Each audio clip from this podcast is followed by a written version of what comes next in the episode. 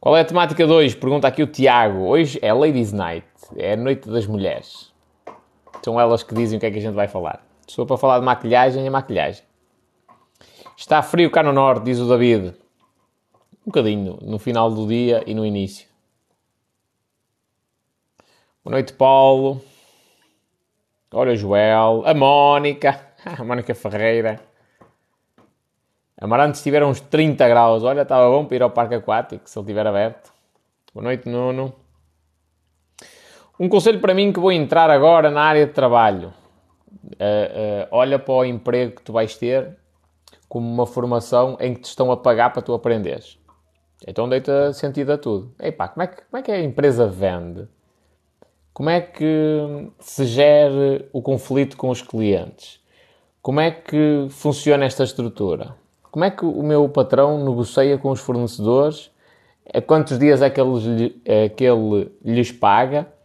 E, e depois como é que ele faz tipo, com os clientes? Também dá facilidades? Não dá? Como é que ele... Um, como é que ele, ele, tipo, há umas pessoas que se calhar deixa pagar a 30 dias, outras que diz que é impossível. Qual é a análise que ele faz? Estás a ver? Tipo, aproveita isso. Isso é uma formação gratuita que tu tens.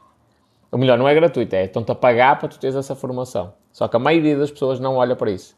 Olha, eu aprendi a gerir uma equipa gigantesca, tipo num edifício onde trabalham 3 mil pessoas, sem gastar um tostão.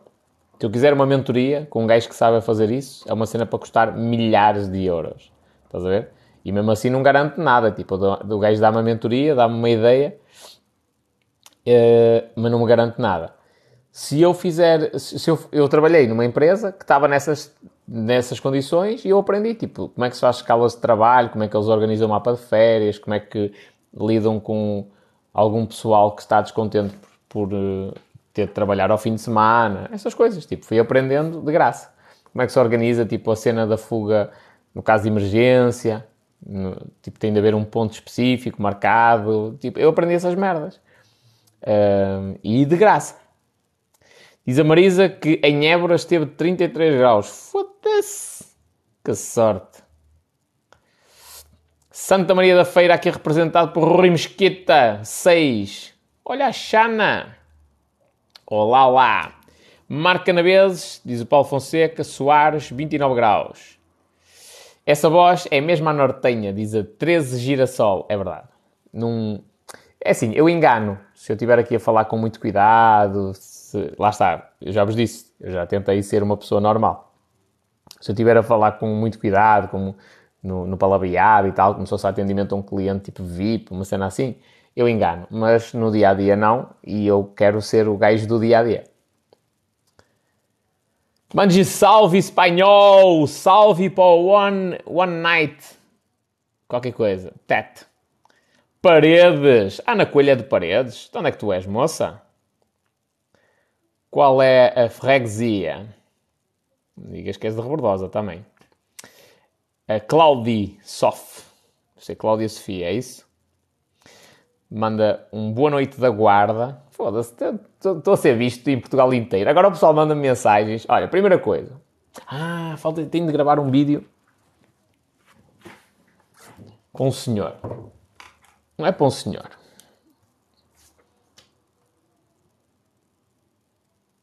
Um senhor que é lixeiro. Vídeo de motivação, foda-se. O pessoal agora passa, tipo, buzina, levanta a mão e o caralho, eu não sei quem é. Está tudo! uh, e mandam-me mensagens a dizer assim: opá, eu estava no meu emprego, estava a ver um vídeo teu e não sei o quê, e passou um gajo e disse: olha o espanhol! Foda-se, estou a ficar conhecido. E eu já era um gajo conhecido, pelo menos aqui na zona, não é? Não era muito longe, não era no país inteiro, mas qualquer dia, pronto, vou aparecer aí numa baleta. Há um hater qualquer que me vai reconhecer e eu vou lá eu levar no focinho. É o que é. A vida não é fácil. Diz o André: Tens uma maneira realista de ver as coisas. Gosto das tuas uh, lives. Força aí. Pá, é, é, sabes que a gente tem de pensar sobre o mundo. Eu não estou a dizer que eu estou certo naquilo que eu, que eu vejo. Às vezes faço filmes desnecessários. Mas a questão é que muitas das vezes eu acerto. muitas mesmo. Muitas, muitas, muitas, muitas. Uh, mas pronto, é o que é. E depois é a cena de simplificar tudo. Tipo, o meu trabalho como copywriter, eu a trabalhar para uma empresa, o meu, uh, uma empresa qualquer, a quem eu presto serviços, o meu trabalho é simplificar o que está complexo. É isso. Uh, pode ser simplificar ou complicar. Por exemplo, se for uma empresa da área financeira, às vezes há coisas que é preciso complicar para as pessoas não entenderem. Não é que eu faça isso, com regularidade pelo menos, mas às vezes acontece. E, mas se for uma empresa comum, que são as empresas que eu tenho em carteira, o meu trabalho é, as pessoas estão tão imersas dentro daquela área que esquecem-se de simplificar para que as coisas sejam simples para, para, o, para o cliente final. Então o meu trabalho é simplificar e eu ganho esse, esse, toque de assertividade, de simplificar as coisas de uma maneira que a maioria não consegue. Não é? Chega aqui um advogado, eu, eu, tinha um advogado que que me está a tratar inclusivamente de um processo. Opá, aquilo até é exasperante, porque o homem, e agora disse um termo bonitinho, que é, para, é aquilo até é desesperante, porque o homem, tipo, eu faço-lhe uma pergunta e ele para, pensa no que é que me vai dizer e não sei o quê. E ele está a falar, tipo, eu interrompo, faço outra pergunta e tipo, o homem para outra vez, pensa, tipo, nem dá para ter uma conversa normal no que diz respeito à questão de trabalho com ele. Depois, no dia a dia, deve ser um gajo perfeitamente normal, dá para falar com ele e tudo mais. Mas naquela cena, tipo, para não dizer uma palavra que possa causar uma confusão, o homem, tipo, paralisa.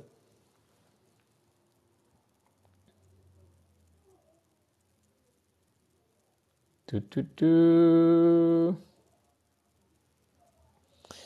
Aqui a Alexandra do Distrito de Viseu. E a Bruna. Oh, Bruna, tu agora andas aqui batidinha. Isabel Silva. 1933. Como é que é, Hugo? Eu comecei esses vídeos com a minha filha só na brincadeira. Que vídeos? Não percebi girassol. Que és a Fátima. Ao princípio do TikTok não gostava de ti, mas acho que agora estás muito melhor, diz o Bruno Rodrigues 86. Olha, Bruno, lamento imenso desiludir-te, mas continua tudo igual, não mudou rigorosamente nada. A tua, a tua opinião no início faz, faz algum sentido. Porquê? Porque eu, eu respondia muito hate. Tipo, é, eu acho que eu devo ser a conta no TikTok que tem mais gente bloqueada.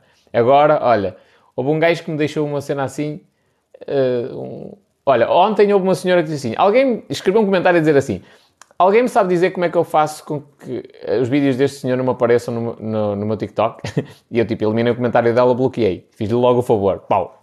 Nem, e fiz mesmo o favor. Ela estava a pedir isso e eu, eu fiz isso.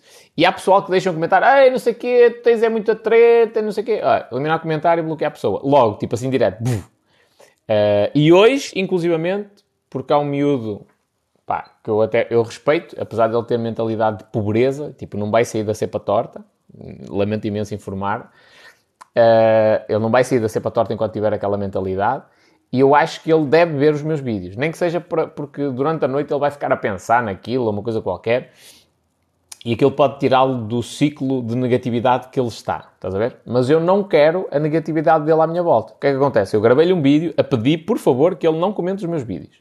Tipo, não comentes. Man, podes ter uma opinião diferente, podes ver os meus vídeos, como podes não ver, como podes bloquear, mas eu estou-te a pedir que tu não comentes. E porquê? Porque na vida real, se ele vier, imagina, eu vou todos os dias ao café, em vez de vir aqui fazer uma live, vou todos os dias ao café e ele vem todos os dias massacrar-me a cabeça a dizer que ele, eu ganho o ordenado mínimo, eu tenho a dar o mínimo, eu ganho o ordenado mínimo, tenho a dar o mínimo. Man, é só uma nem uma semana dura, tipo, eu deixo de falar com ele respeito na mesma, se o vir, olá, bom dia, boa tarde, tudo mais, mas não, nem estou para o aturar, estás a ver? Mas, mas isto eu faço, mas direto, direto. No, no outro dia estava no ginásio com um amigo meu e ele virou-se e disse assim, olha, oh, não sei ó oh, espanhol, o, o candidato do partido não sei das quantas, oh moço, tens de dar umas lições para o gajo aprender a, a discursar em condições, o teu conterrâneo. E eu virei para ele e disse assim, olha, oh, não sei das quantas se não quiseres ouvir duas pisadas, não fales para mim de política. Pode ser? Pronto, foi assim, logo de chancas. Ele, aí, foda-se, pode falar para ti, então, ficou por ali. E, e foi mesmo na, na, tranquilidade. Porquê? Porque se ele começa a falar de política para mim, ele vai ouvir merdas que ele não gosta. Tipo, o irmão dele está metido na política, o partido que ele representa, eu trabalhei com eles lá dentro e via pouca vergonha que aquilo é, portanto ele ia ouvir coisas que ele não ia gostar. Então eu sintetizei isto. Só para dizer o quê? Que pessoas que estão negativas à minha volta eu não aceito. Não aceito. É mesmo assim. Tipo, não, eu respeito-as como pessoas, bom dia, boa tarde, e falo um bocadinho, mas não aceito que elas convivam comigo. Estás a ver? E os comentários daquele gajo já foram muitos e já me fizeram perder algum tempo e eu não quero aqueles comentários. O que é que vai acontecer? Ele deixa mais dois ou três comentários. Se insistir nisto, eu bloqueio. Porque eu não quero essa negatividade à minha volta. Então o que é que eu te quero dizer com isto? De, no início eu era chunga e agora parece que estou melhor a pessoa é a mesma, só que no início eu não tinha este cuidado. Eu no início bloque... não bloqueava ninguém, tipo, respondia. E eu sou tipo, sou do norte, sangue na guerra, estás a ver? Tipo, alguém te chama nomes, alguém te insulta injustamente, caralho, a gente até ferve por dentro. E então era, era por causa disso que a maior parte dos vídeos que tu vias eram vídeos meus a responder, tipo, sempre a massacrar os eitas. E eu, entretanto, disse, foda-se, não faz sentido. E agora não quer dizer que não responda, por volta e meia. Até gosto. Eu gosto quando o pessoal tipo tripa. Ainda hoje houve um gajo que deixou um comentário a dizer Ui, período experimental de seis meses, este pessoal está maluco. E tipo, eu gravei um vídeo na tanga, do género, com música do Pang daí dos Caricas, a procurar no Google e, a, ir diretamente ao código de trabalho ver, ver onde é que isso existe, que há essa possibilidade de serem 180 dias. Pronto.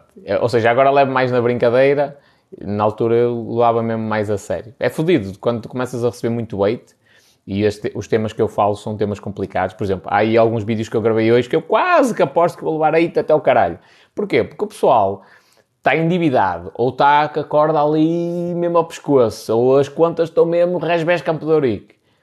E eu aparecer a dizer que isso é uma má gestão financeira do dinheiro, Deus me livre. É que isto afeta muita gente e depois afeta o ego. Ah, está a dizer que eu não sei gerir o meu dinheiro. Pumba. É logo, é logo. Levo logo no focinho. Portanto, já estou habituado a isso. Mónica aqui a perguntar como é que eu estou. Estou potente. Comecei a ler o livro Pense e Fique Rico. Já, uh, rico. Pense e Fique Rico. Já leste? Se sim, o que achas do livro? Acho espetacular. Está fixe. Boa noite, Liliana. a Marisa a dizer Évora 33. Agora só falta tatuagens assim no peito. Évora 33. de, oh, quantos é que são hoje? 11? 11 de 10 de 2021. Diz a Tatiana. Olá, Mirandela está quase geada. Como é que é geada? Qual é que tu preferes? Um grosso no bueiro ou uma chuva... Não, uma chuva miudinha ou um grosso no bueiro?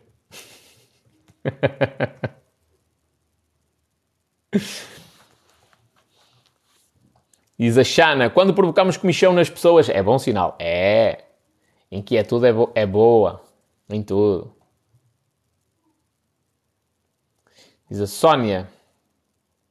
Boa noite. Acho que os teus vídeos têm ajudado muita gente a perceber de leis do trabalho. Olha, eu, assim, eu não sou a pessoa melhor para falar dessa questão de legislação laboral. Eu só estou a partilhar aqui a minha experiência. Depois vem, vem sempre um ou outro frustrado da vida que diz assim: Ah, Uh, já agora o Roberto deixou aqui um, um, comentário fixe que eu quero responder mesmo. Insights para lidar com haters. Uh, mas primeiro vou responder à Sónia. Uh, sempre um gajo ou outro. Ei, foda-se, que legitimidade é que tens tu para estares a falar aqui na internet sobre código de trabalho? Tu nem sequer, nem sequer foste para uma faculdade de Direito, quanto mais terminar e tudo mais. É verdade, tipo, o gajo tem razão. E isto, os gajos que dizem isto normalmente são gajos que têm estudos, são advogados, solicitadores e tudo mais, eles é que deviam ter vergonha de não estarem a produzir conteúdo relacionado com isto. Porque se eu quisesse hoje, de norte a sul do país, eu dizia assim, pessoal, quem é que tem patrões filhas da puta? Mandem-me um e-mail e nós fazemos aqui uma cena, eu cobro-vos um valor mais barato e nós movemos uma ação contra todos eles, tipo, individualmente. Ou seja, eu ganhava clientes de um dia para o outro assim, ó, só porque eu estou a falar coisas que as pessoas querem ouvir. Ou melhor, eu estou a mostrar a muita gente que tem direitos que as pessoas nem pensavam que tinham. Ou vou-vos dar um exemplo concreto. A lei define que a empresa tem de dar 35 horas de formação certificada, e isto faz diferença, tem de ser um certificado válido, uh, com as UFCDs, aquelas merdas todas bonitinhas, por ano. E pode eventualmente não dar num ano, mas junta com o ano a seguir, e tipo, em dois anos tem de dar 70 horas de formação, ok? Pronto. E, porque isto faz parte da progressão do trabalhador. Ou seja, estás a trabalhar no IKEA, e vais tendo formação. Se algum dia saís do IKEA, tu foste tendo essa formação que te pode servir para outras atividades. Pumba. Quem sai de uma empresa pode exigir isso. Eu tive 15 anos na empresa. É, essa formação, essas 35 horas, Se fizeres as contas, vai dar mais ou menos um salário mínimo. Portanto, 10 anos sem formação. E, ah, eles deram formação interna. Não conta, tem de ser formação certificada. Se, esses 10 anos, a, a contar com um salário mínimo, é, um, é quase um aninho de, de, de ordenado. Estás a ver? Tipo, isto eu sei como. Por, porquê? Porque eu já passei por tantos empregos, já vi tanta merda acontecer. E eu, eu olhava e disse, não faz sentido. Estes gajos estão, tipo, notoriamente estão, estão a fazer qualquer coisa que a lei não permite. E fui investigar. Pronto. Então eu estou a partilhar só um bocadinho da minha experiência, não é um conhecimento profundo da lei. É um bocado da minha experiência. Até porque a cena, eu disse na cena que o pessoal disse, ai, será que o patrão tem de pagar ao fim do mês, até dia 8, não sei o que, não sei o que. Disse, isso é um emaranhado legal. Há quem diga que é uma coisa, há quem diga que é outra, a lei é dúbia em alguns aspectos. Mas até que aí é questão de fundo. Ora bem, o Roberto disse assim, e bem, que eu já vi os haters a, a pegarem no, no, no, conteúdo do Roberto, porque a, a, está relacionado com criptomoedas, com mining e tudo mais, minerar criptomoedas, que é insights para lidar com haters. Olha, é fodido, mano. É fodido. É um processo mental. E ainda bem que te está a acontecer. Porquê é que é fodido? Porque nós quando somos... É assim, tu podes ser acusado de muita coisa. Mas quando és acusado injustamente, aquilo causa uma revolta tão grande que o teu cérebro não para de pensar naquilo. Porquê? Porque é uma coisa que vai contra toda a lógica, contra tudo o que tu fizeste na vida. Estás a ver? Tipo, vir aqui um gajo chamar-me de aldrabão e vigarista é a maior uh, uh, mentira que alguém pode dizer. Porque se há coisa onde eu fui sempre uh, correto, foi em relação a isso. Tipo, se eu fui sempre um gajo transparente, um gajo honesto, um gajo leal, Estás a ver? Nem de, até de nome sou. Um, portanto, alguém me dizer, ei, charlatão, bigarista, pá, é uma cena que me deixa mesmo a ferver. Porquê? Porque é uma cena totalmente mentira. Pá, já se o gajo dissesse, ei, és feio. Pronto, pá, é tudo bem. Isso é uma questão de perspectiva. Posso ser feio. Tudo bem. Não me chateia, estás a ver? Agora, quando tu és acusado injustamente, isso é que é fodido. A primeira cena que deves ter para a pensar nos haters é assim, a maioria deles, mas assenta mesmo isto que eu te vou escrever, a maioria deles são pessoas que te conhecem e que criaram um perfil falso só para te deixar hate. E se tiveres empresa, quase que aposto contigo que a maioria é concorrência. Até te vou contar uma cena melhor. De uma empresa, entre aspas, concorrente da minha. Entre aspas. Tipo, eles prestam um tipo de serviços que eu também presto, mas nós estamos em áreas diferentes. Uh, e, eu, e somos os dois prestadores de serviços de um cliente comum. Okay? E o cliente contratou-me para uma cena específica, nós tivemos uma reunião e eu, quando entrei nessa reunião, foi mesmo com o objetivo, tipo, do género. E, e isto foi esclarecido.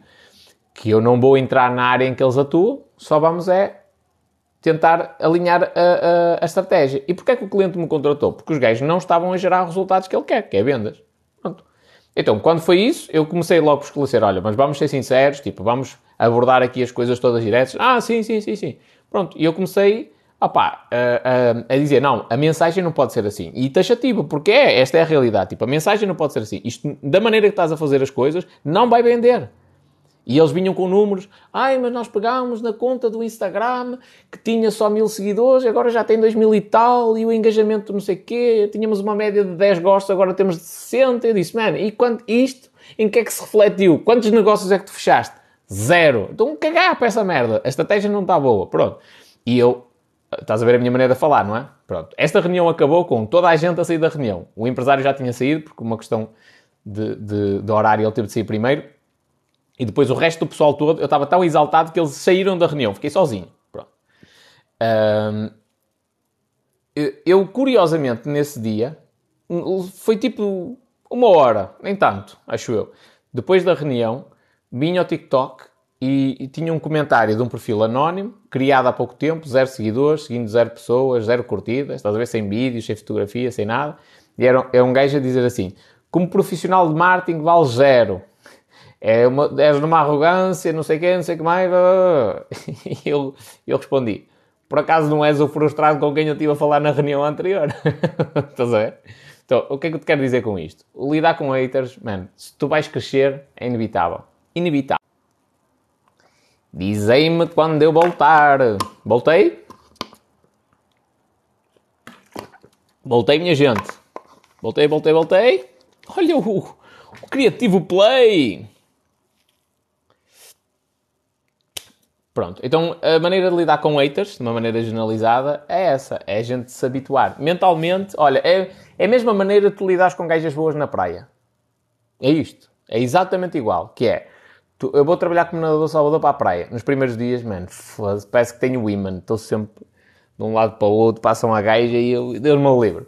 E com o passar do tempo aquilo é perfeitamente natural. Tipo, já te habituas a ver as pessoas desnudas, estás a ver? O que faz confusão é que vens de um ambiente de inverno em que toda a gente anda vestida e tal, e com o corpo tapado, e de um momento para o outro tens ali muitas mulheres quase despidas. Isso faz confusão, tipo, o teu cérebro anda. Mas chega uma altura que aquilo para ti já é irrelevante, até topless, já, já nem ligas nenhuma. E aqui é igual, pá, vai chegar a uma altura de tanto massacre, estás a ver? Tu já nem ligas aos haters. Mas a, a minha sugestão é Chega um comentário qualquer, tu vês que o gajo é mesmo tipo, é ignorante. Eliminar comentário, bloquear perfil. Tal, está feito. Próximo. Eliminar comentário, bloquear perfil. Sempre assim. Com o passar do tempo, vais limpando o esterco todo. Estás a ver? É isto. Se eu fizer uma live na minha conta secundária, na equipa do espanhol, que é puta, man. Não tens noção. É uma quantidade de hate que é uma cena absurda. Absurda mesmo nem consegue estar no chat a falar para mim, de tanto que os haters vão atacar, tá porque eles estão, estão presos. E olha, eu fiz-lhes uma cena, Isto, limitarem a nossa liberdade é o pior que nos pode acontecer. Então, por exemplo, está aqui um gajo numa live que quer mesmo falar para mim e está mesmo a pedir a minha atenção. Eu, tal, bloquear. é fodido. E uma, e uma vez fiz uma cena que foi, na conta secundária, que ele tinha tanto comentário de hate, que disse, opá, também não quero estar, estar a apagar tudo, um a um, e o caralho, o que é que eu fiz? Fui, fui ver as configurações do TikTok e dá para desabilitar os comentários de uma maneira generalizada. Pronto, então fiz isso e eles não aparecem a ninguém. Depois gravei um vídeo a dizer assim, só para dizer aos meus haters frustrados, que ides continuar a ver os meus vídeos, só que agora retirei-vos a possibilidade de vos deixares um comentário. Pronto, e então o povo, a internet explode, os haters neste caso. Diz o Rui Mesquita, devia fazer vídeos a mostrar os serviços que eu faço ou só a falar deles? As duas coisas, companheiro. E a criar a necessidade. Esses são evidentes. Esses, esses dois tipos de vídeos são evidentes. Que é o que é que eu faço, como é que isto é feito, estás a ver? Tipo, o teu dia-a-dia. Tá. Isso é o básico. Mas depois é criar a necessidade. E criar a necessidade é, por exemplo, como aos vídeos que eu ando a fazer. Imagina o seguinte, eu hoje gravei um vídeo, não é como aos vídeos que eu ando a fazer, alguns que eu faço. Uh, Hoje gravei um vídeo a mostrar uma das funcionalidades dentro da ferramenta de anúncios do TikTok, que é tu poderes segmentar a quem vais apresentar os anúncios para pessoas que têm operadora Vodafone, Nós ou Mel. Isto é uma cena muito poderosa, mano. Porque, por exemplo, se eu vender serviços da Vodafone, internet, televisão, telefone, vou apresentar só a quem tem Mel e só a quem tem Nós. É lógico, vou apresentar quem tem Vodafone? Não, eles, esse já tem. Então, quando eu, eu mostro um vídeo deste a dizer, ei, atenção, olha para esta funcionalidade da ferramenta, eu estou a criar a necessidade às empresas que vendem serviços de telecomunicações ou que vendem telemóveis que têm uma fidelização associada a alguma rede ou estão bloqueados à rede, eu estou-lhes a criar a necessidade deles fazerem publicidade daquela forma. Porque fui eu que criei a necessidade. Eles dizem, olha, está aqui, eu estou-lhes a dizer, faz isto que tu ganhas dinheiro. E os gays dizem, ah, bem visto. Foda-se, se eu estou sabendo telemóveis da Mel, é que eu não anuncio só para pessoas da Mel, que têm Mel, que, uh, que, que os telemóveis? Ver? E ainda por cima estou-lhes a dizer outra coisa, que é, o TikTok está no início. Aproveita agora a publicidade no TikTok. Está mais barata, tem menos anunciantes. Pronto, e então eu aqui crio a necessidade. E esta cena também é muito importante. Bruna Paiva. Grande pergunta. Dicas de marketing para publicitar uma loja de vestuário. Sabes que uma loja de roupa é, quase, é o que toda a gente quer ter. Olha, dicas de marketing. Lives no TikTok, com muita frequência. E não só sobre roupa.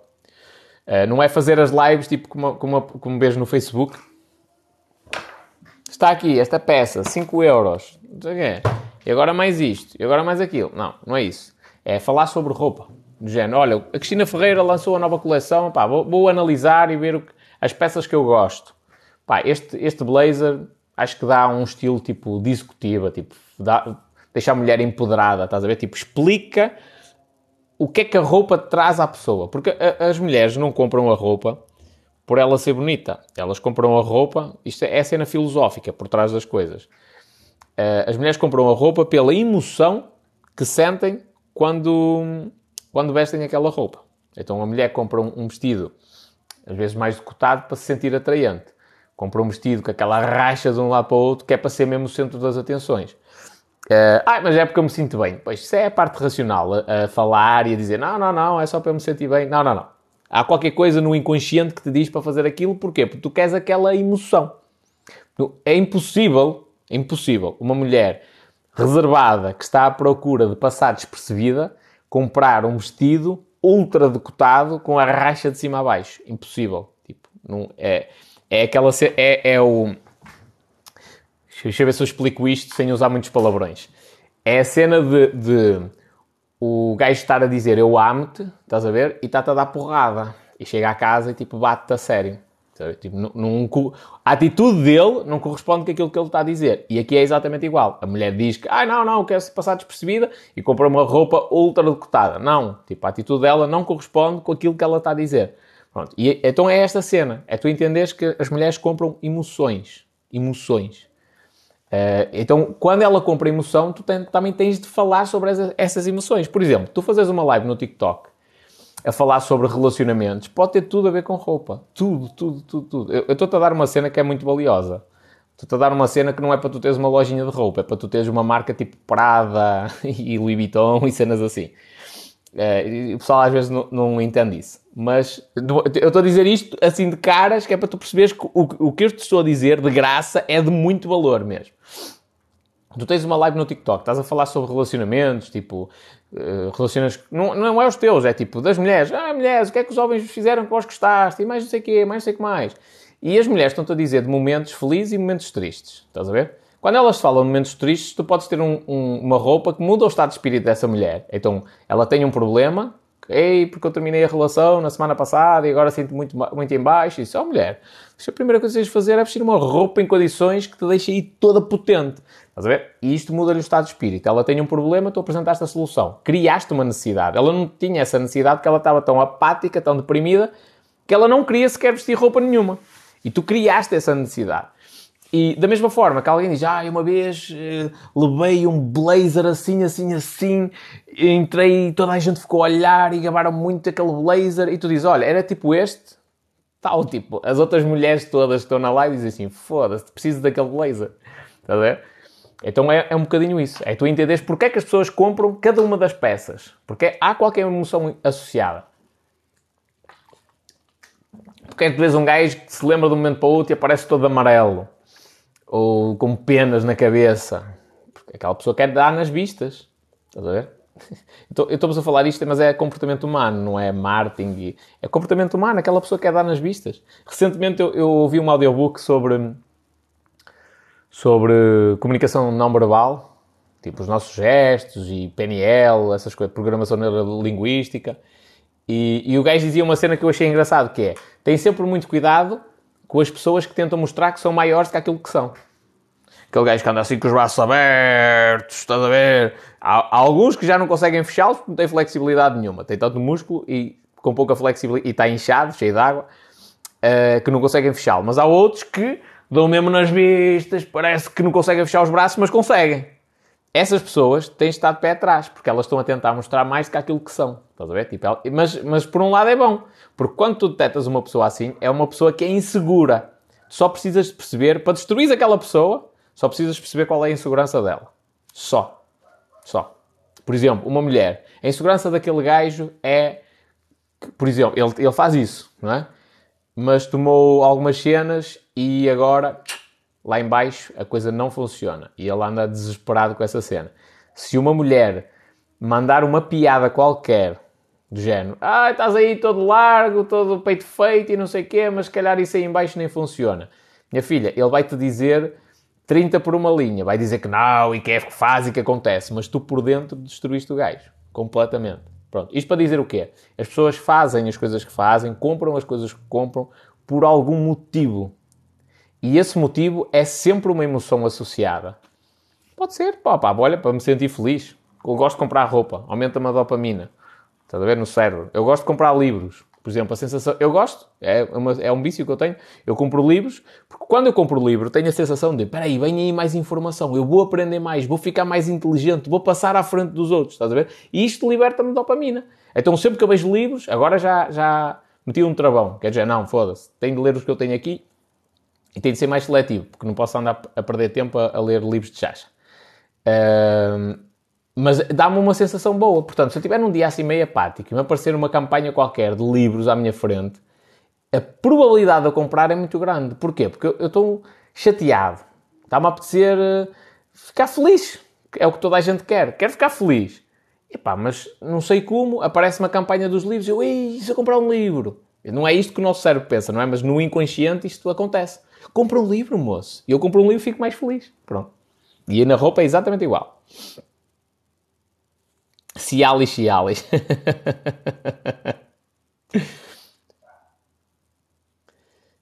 tum, tum.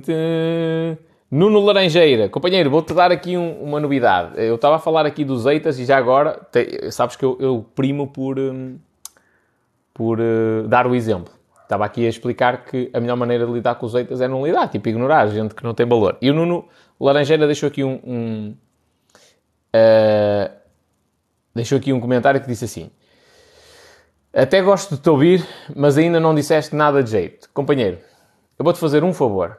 Vou-te silenciar ok? Por, uh, isto agora tem tempo. Silenciar. Por, na live atual toda. Pronto. Vou-te silenciar na live atual. Só para tu perceberes que eu não quero que tu estejas aqui. Acabei agora de dizer à rapariga que eu estou a dar uma cena que não é para ela ter uma lojinha de roupa, é para ter um, uma grande marca de roupa. Estás a ver? E estou a dar o ouro, eu tenho plena consciência disso. Uh, estou a dar cenas que há gajos, há muitos anos, que não conseguem chegar lá, na, na área do marketing. Uh, não estou a dizer que sou mais nem menos que ninguém. Há gajos que estão há muitos anos nisto e não chegam lá a estas cenas. Pronto. Interessa, se calhar é a minha cabeça que sou mais filmado. Mas da próxima, agora vou silenciar. Da próxima vez eu bloqueio-te só por um comentário destes, mano com coisa completamente desnecessária, estás a ver? Tipo, não gostas? Põe-te no caralho, mano. Eu convidei-te, eu fui-te buscar a tua, à, tua cama, levantei-te, vesti-te a roupa, sentei-te no sofá, meti-te o telemóvel na mão para tu me estás a ver. Mano, não quero saber. Não é interessante para ti, que se calhar queres falar da casa dos segredos e coisas do género, estás a ver? É interessante para os outros. Por exemplo, a rapariga da loja de roupa é capaz de ter sido interessante. Digo eu. Se não foi, está tudo. Espanhol, há quanto tempo não beija uma Ladies Night? Não sei. Sinceramente não sei. Já fiz muitas, como DJ, mas já não me lembro. Também por causa desta merda do Covid, um gajo até se baralha todo. Diz o Alexandre. Eu tenho uma pancada para comprar ferramentas. Manuela, espanhol, eu vendo emoções. O que é que vendes, minha filha?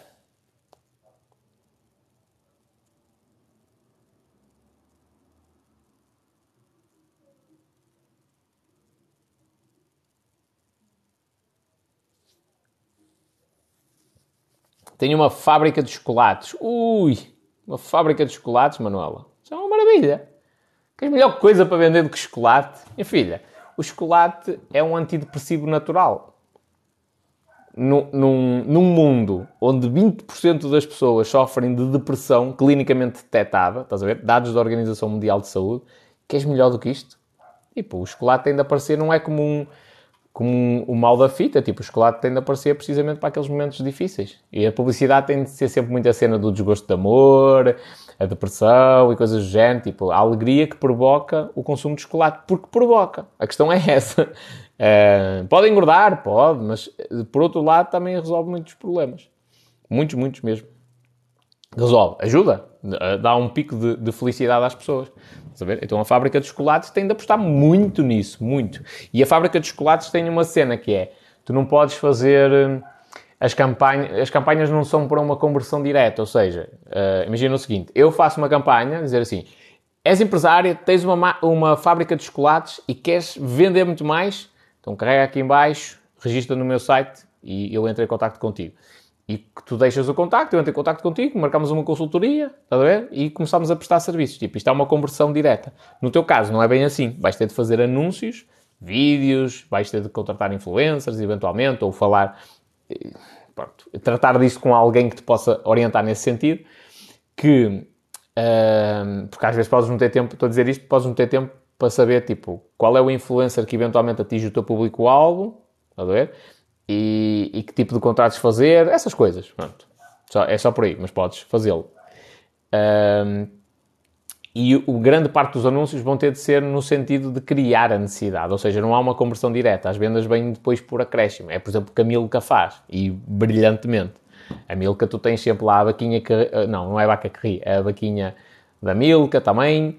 Uh, tipo paz, estás a ver? Tipo, repara que a própria publicidade da Milka é sempre tipo alegria, paz, serenidade. Porquê? Porque é isso que o chocolate deles traz às pessoas. Estás a ver? A diferença entre a Milka. Já, eu estamos a dar cenas de marketing muito avançadas, minha gente. Parece que é simples porque eu estou a falar aqui uma linguagem básica, mas isto é bem além do marketing, vai a uma questão filosófica. As grandes empresas, aquelas que toda a gente tem na cabeça, tipo, elas não têm só bons departamentos de marketing, têm bons filósofos lá dentro. E os gajos analisam o comportamento das pessoas muito a fundo e a marca também muito a fundo. A diferença entre uma, uma empresa qualquer que tem chocolates e que vende e uma Milka é esta. Uma Milka, uma Milka é esta. É que a Milka entende profundamente o que é que o chocolate provoca nas pessoas. Estás a ver? Uh, entende qual é a sensação que tem de transmitir em todos os anúncios, por isso é que tem a vaquinha, com as ervinhas, uh, nos Alpes, ou coisa que se pareça, não é? Tipo, tudo muita alegria, muita serenidade. E se calhar a outra empresa que só faz o chocolate, e tecnicamente até é melhor do que a Milka, mas que só faz o chocolate, embala aquilo num cartão qualquer e siga. Estás a ver? Tipo, não vendeu a emoção. Um, o que é que eu vinha a pensar? Ah, olha, por exemplo, eu, eu hoje vinha a pensar, só para vós verem que a minha cabeça tipo, está sempre a, a, a mil. A mil a hora mesmo. Espera aí. Alguém, alguém silenciou aqui um man qualquer. Eu hoje vinha a pensar no seguinte, por exemplo, a água, como é que se chama? Monte, Monchique, não é Monchique? Acho que é Monchique. Aquela água que é alcalina, que tem a, a rolha roxa. Foda-se, ela é portuguesa, cara. Alguém sabe? Acho que é Monchique. Pronto, não interessa. Mas é essa água que é mais... Monta-choque? Não, não é isso. Monchique. Monchique, é isso. Monchique. Essa água é alcalina. E eh, diz não é? que ela é boa para atletas. Porquê? Porque quando estás a, a, fazer exercício físico, uh, há um aumento do ácido lático no, nos músculos. E, portanto, ácido lático é ácido. Se tu bebes uma água que seja alcalina, ela vai reduzir o pH. Portanto, vais ficar com menos, na teoria, menos ácido no corpo, não é? Portanto, é melhor, porque não te sentes o ácido lático, tipo, ficas desconfortável. Aliás, quando tens treinos mesmo de potência, a tendência dos atletas é até vomitar. Uh, porque o corpo, de certa forma, está a ser intoxicado. Está aqui o RGVRB a dizer: tem pH estudado entre 8.9 e 9.0. Pronto. E o que eu vinha a pensar era precisamente o, o que ele disse, que é se eu trabalhasse nas águas Monchique, a primeira cena que eu fazia era um estudo de larga escala em atletas uh, para, para provar que o rendimento deles melhora com o consumo daquela água. Porquê? Porque a partir do momento em que sai um estudo com validade científica, eu não fazia só o estudo, tipo, só para nós, em 20 pessoas, foi assim, não, um estudo mesmo. Fazia uma parceria com uma universidade qualquer, de desporto e de de bioquímica, uma merda assim qualquer, tipo várias universidades, não é? Financiava o estudo, os gajos faziam um estudo completamente imparcial, um estudo com validade científica, num, numa amostra gigantesca de pessoas. Porquê? Porque a partir do momento em que aquele estudo fosse lançado, eu criava uma necessidade que, por enquanto, ela, ela existe, mas só no boca a boca. É a pessoa que diz, epá, isto vais ter melhor rendimento se bebes esta água, não sei o que, não sei o que mais. A partir do momento em que houver um estudo científico, caralho! Os gajos do desporto dizem todos: olha, esta é a água melhor, esta é a água melhor, esta é a água melhor. E tipo, eu não preciso estar a vender. São eles que me vão vender a água. Os professores de desporto vão começar a vender a água. Pronto. Então é um bocadinho por aqui. Às vezes há estratégias que a gente tem de usar de uma maneira a, a criar a necessidade, a, a, apanhar a pessoa tipo de trivela. não é o, o golo direto, não é? É um chute de trivela tipo à quaresma e a, bola vai, vai ao ângulo. E no chocolate é muito assim, tipo, vais ter de apanhar muita... Imagina o seguinte, uh... Vou-te dar aqui um exemplo. Volto-vos a dizer, esta merda que eu estou a dizer é ouro. É ouro, é ouro. Eu não vi um gajo, um gajo.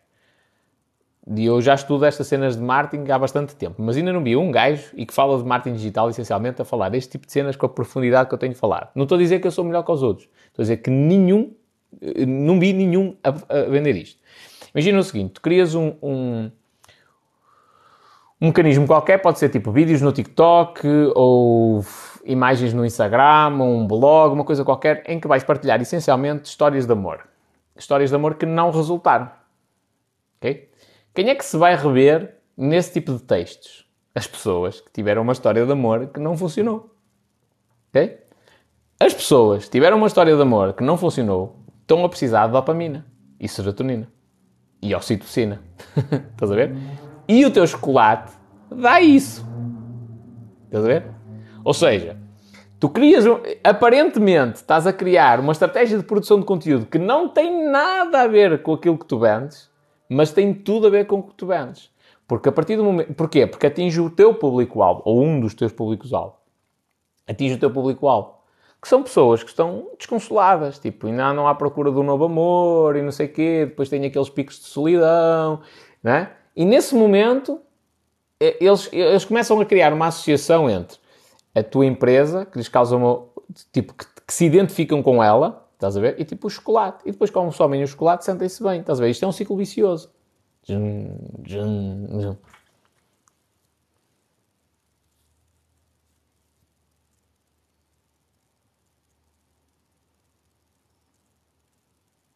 Foda-se, o pessoal está aqui em grande. Diz o Antunes uma coisa muito fixe, que é, eu não vendo nada, mas aprendi uma coisa com um colega meu que faz algum sentido, que é vicia o, o teu cliente. Os negócios e o amor têm um paralelo muito grande. Têm muita coisa em comum. É assim, uh, muita gente, indevidamente, muitos homens, agora vou falar mais dos homens, Muitas, uh, muitos homens, indevidamente, tentam tentam assegurar o relacionamento dando ordens, impondo as coisas à namorada ou à mulher. É? Aí tu não sais, aí tu não vais tirar a carta porque não precisas, aí tu não vais para a faculdade porque não faz sentido, eu, eu asseguro, tipo, aí tu não, não usas redes sociais porque uh, uh, uh, não precisas também disso e tipo, há muita gente a fazer-se a ti, coisas do género, eu não gosto, não é? Então tentam pela imposição, que é tu não fazes porque não quero, porque não acho que está certo. E isto é, uma, é só uma questão de tempo até terminar. É a pior maneira de tentar fazer alguma coisa. E há muita gente que também tenta fazer isto nas vendas, que é, eu vou tentar impor o meu produto ao cliente. Não funciona. Eu tenho de fazer com que ele tenha a necessidade do produto e depois de ele ter a necessidade do produto, eu tenho de fazer com que ele fique viciado em consumir o meu produto. Porque isto me garante uma recorrência. Os negócios em que todos os meses tu tens de começar do zero à procura de clientes são os piores negócios. Não quer dizer que não se ganhe dinheiro, mas são os piores. Porquê? Porque todos os meses tens de começar do zero à procura de novos clientes. É uma batalha constante. Agora, o negócio em que tu tens a recorrência, tu arranjaste um cliente e tu ganhas o dinheiro daquela vez em que o arranjaste e depois todos os meses também ganhas uma parte, não é? Ou ele bota-te a pagar serviços. E no, e no mês a seguir tu não precisas estar preocupado em arranjar mais 500 clientes. Mas a seguir, só precisas arranjar mais alguns. Já tens de gerir aqueles que tu tens. E assim sucessivamente. E tipo, é uma bola de neve que tu vais construindo. Então isso faz todo o sentido. Tipo, a partir do momento em que o cliente fica viciado, em que ele tenha necessidade daquele produto ou daquele serviço, está tudo garantido. Show de bola mesmo. É tranquilo. É, o problema é quando, quando não o fazes. E, e com os relacionamentos é exatamente igual. A melhor maneira de teres a certeza que a tua namorada, a tua mulher não te mete os cornos e que não te manda um pontapé no rabo é tu tratá-la como, como ela merece, basicamente. É tu fazeres com que ela diga assim, foda-se, lá pode haver gajos mais bonitos, pode haver gajos mais musculados, mas não, não vou encontrar um gajo que me trate da maneira que este gajo trata. Uh, até porque isto tem, eu agora vou-vos dar esta cena para até desenvolvimento pessoal das vossas relações. Até porque isto tem uma cena muito, muito interessante, que é, uh, a paixão é cega. Quando nós estamos apaixonados por alguém, isto também é importante para a questão de marketing. Quando nós estamos apaixonados por alguém, os defeitos estão à nossa frente e nós não os vemos. o nosso cérebro tem, tem o sistema de ativação reticular do nosso cérebro faz com que nós só fixemos as coisas boas. E, os defeitos estão lá todos. Só vamos reparar, passado 10 anos, que depois começámos a, ter atritos e tal, e aqui as coisas começaram a correr bem, e não sei o quê, e comecei-me a chatear, e ela faz isto, e ela faz aquilo, e ela sempre fez isso. Só que tu não reparavas, porque estavas tão, tão apaixonado, só olhavas para as partes positivas, que nem reparaste nas negativas. Okay? Isto acontece com Toda a gente. Toda a gente é, é, é alvo desta falácia. Isto para dizer o quê? Que eu já me perdi aqui no meio disto tudo. Que eram os clientes. Ah, uh, pronto. O que, é, o que é que significa isto? Se tu tratas a tua mulher, tipo, como uma princesa, a ver? Tipo, ela, ela, a cada dia que passa, a quantidade de vezes que ela tem dopamina por estar contigo, por falar contigo, das coisas que tu dizes, dos bilhetes que tu deixas, dos poemas que tu escreves, da, da força, da coragem que tu lhe dás, tipo, ela chega a uma altura que ela não vê os teus defeitos. Se calhar até desde o início. Tipo, ela não vê os teus defeitos. Eles não aparecem. Porque é, é, ela está tão ofuscada pelas qualidades que não vê os defeitos. Então esta é a melhor maneira de tu teres um relacionamento. É fácil de falar na teoria, é difícil de fazer na prática, ok? Fica já aqui a ressalva também. Mas esta é a melhor maneira de tu manteres, seja um cliente, ou uma namorada, ou um marido, ou, ou, ou namorado e, e esposa, viciado. É fazeres com que não exista sequer paralelo na concorrência. No outro dia vi aqui um, um vídeo no, no, TikTok e o gajo dizia assim: opá, nunca vi o dono da Coca-Cola a reclamar que a empresa A, B ou C faz mais barato. Tipo, eles estão preocupados é com o produto deles. Eles estão preocupados é, é em viciar os clientes no produto deles, em serem a excelência para o cliente. E não interessa quanto é que os outros fazem, aqui é exatamente igual. Aliás, eu dou-vos uma recomendação de nunca olhar para essa questão do preço. É lógico que tem de estar dentro dos valores do mercado, não é? Vivemos numa, numa sociedade ultra competitiva, mas nunca olhar para a questão do preço de ei, vou baixar 10 euros que assim eu sou mais barato. Isso não significa nada. E na maioria das vezes, uh, uh, baixar o preço para ser mais barato traz-vos os piores clientes. Os piores. São aqueles clientes que à mínima merda, olha, o vosso concorrente baixou 1 euro ou 10 cêntimos e eles, putas, Ainda hoje vinha também a pensar nisso. Eu tenho um serviço da Vodafone. Opa, se chegar aqui uma empresa qualquer e me disser que faz uh, eh, 5 euros mais barato por mês, eu não mudo.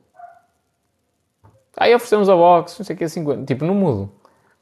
Vou fazer as contas, opá, tudo bem, são 60 euros por ano. É dinheiro, não é? Dá para investir em algumas criptos. Mas o transtorno que eu vou ter, se calhar ficar um dia, dois sem serviço, Transtorno que eu vou ter, tirar cabos, voltar a pôr cabos, mais isto, mais não sei o quê, adaptar-me a um novo, um novo router, a um novo procedimento e receber aqui os técnicos, mais um dia inteiro, mais isto, mais aquilo, tipo, para, para testar um serviço que eu não sei se vai funcionar bem e eu já tenho aqui um serviço, está a funcionar em pleno, não tenho nenhuma reclamação, não compensa. Não compensa estar a fazer isto. Então, até pode ser mais caro este serviço, mas não me compensa. Tipo, o custo de eu mudar é muito grande, muito grande. Imagina que eu mudo e estou insatisfeito. Não, não faz sentido. E aqui é exatamente a mesma coisa no que diz respeito a clientes e relacionamentos. Exatamente a mesma cena. Pá, o custo para mudar é tão grande que as pessoas não querem. Hugo M. Reis, como captar mais clientes nas telecomunicações empresariais? Olha, Hugo, Essencialmente, produz conteúdo do que diz respeito à parte técnica, que é uma falha que existe grandíssima nas, nas operadoras. Produz conteúdo a explicar como é que se faz um reset à box.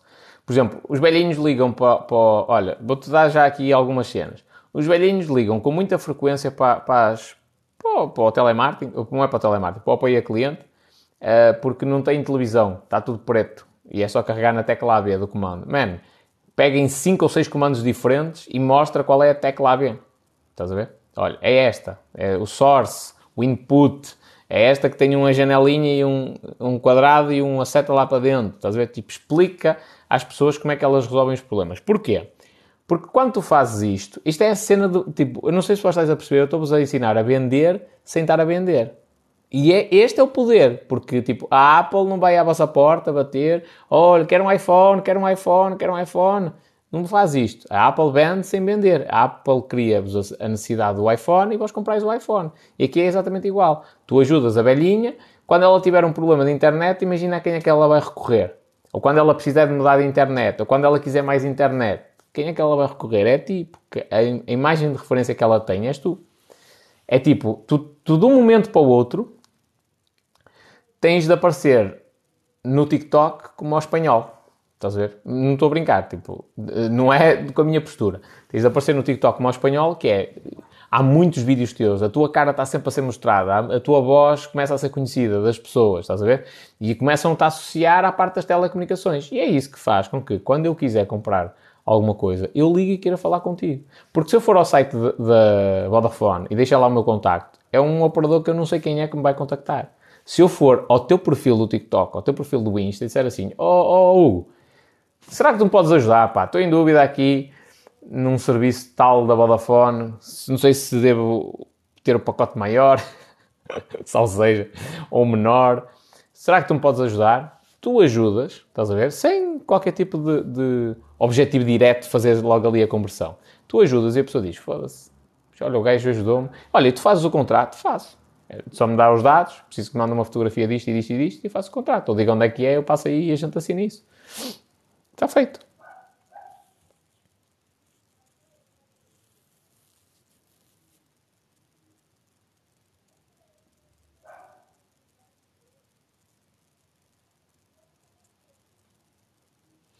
Diz o Rui Mesquita, na minha opinião, a área é, na minha área é mais complicado. Nos automóveis a gente ganha o cliente, mas o carro tem de variar. Rui, uh, não, é uma questão de escala, companheiro. É uma questão de escala, não é de todo. Porquê? Quanto mais. Uh, imagina o seguinte: eu presumo que tu tens uma oficina, não é? Portanto, tu ganhas o cliente porque produziste conteúdo e tal, não sei o que, não sei o que mais, mas o carro tem de variar, mas ele vai a variar. A questão é, numa situação normal em que tu não fazes este tipo de publicidade, imagina que tu tens 20 clientes e tens de estar a rezar para que o carro deles avarie. Quando tu produzes conteúdo, tu vais passar a ter mil clientes. E mesmo que o carro avarie menos vezes, tu tens mil clientes, mano. Vais, vais, tipo, triplicar o teu negócio. Mas eu estou-te a dizer isto com toda... de peito feito mesmo. Tu tens aqui um gajo que mora perto de mim, que é o Tiago Rocha Alto, provavelmente tu conheces o canal dele no YouTube, e a história, eu não o conheço pessoalmente, mas temos um amigo em comum que foi quem me contou mais ou menos, e que é grande amigo dele, foi que me contou mais ou menos a história. O Tiago Rocha Alta começou a gravar os vídeos, mais para aquela cena dos clientes dizerem Ei, os mecânicos são todos os vigaristas e não sei o que, mais. O gajo começou a gravar os vídeos opa, e meteu-os no YouTube. Estás a ver? E isso fez com que ele tivesse uma pequena oficina, tipo num barraco, uma coisa assim do género, e agora já tem. Opa, eu não quero mentir, mas eu acho que ele já tem para aí seis ou sete oficinas. Tipo, é, mas que sejam duas ou três, mas duas ou três oficinas dos trinques, estás a ver? Tipo, não é um barraco abandonado, agora já tem aquele chãozinho todo bonitinho, até a brilhar, anda lá o pessoal com grandes elevadores, ou melhor, tem lá os grandes elevadores, essas cenas todas, estás a ver? Uh, o negócio dele explodiu, mano. Explodiu, graças ao conteúdo.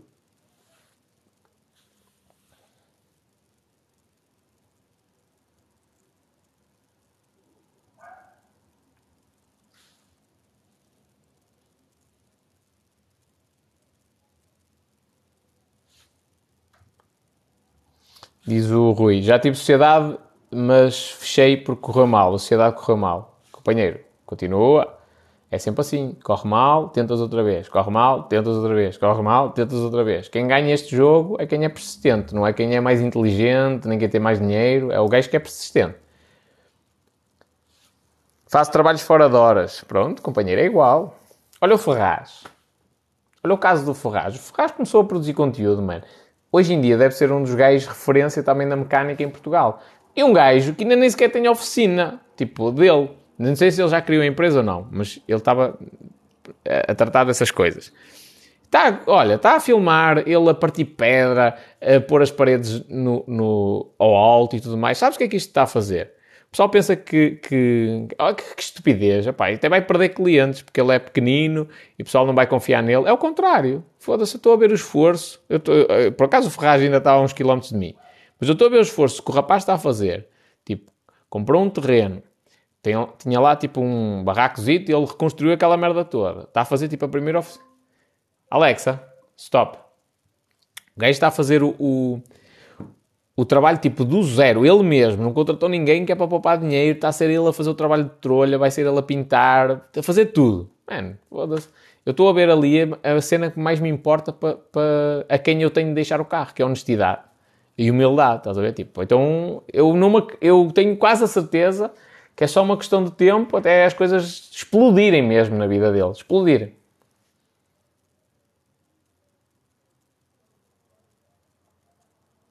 O que é conteúdo? Conteúdo é qualquer coisa que tu graves para a internet. Graves em vídeo, em áudio, escrevas um artigo. É qualquer coisa que entretenha as pessoas ou que as informe.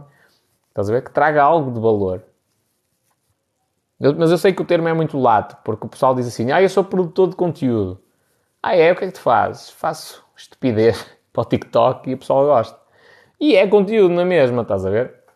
Agora, para mim não é conteúdo de valor. Para eles é, porque eles ganham, as marcas pagam-nos para aparecerem. Tipo, paga para ele andar com uma t-shirt da marca, por exemplo.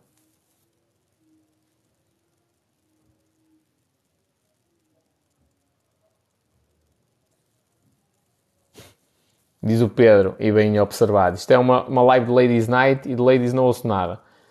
Andas a falhar, carecona. não, é, por acaso já tiveram aqui a falar, as mulheres, no que diz respeito a empreendedorismo.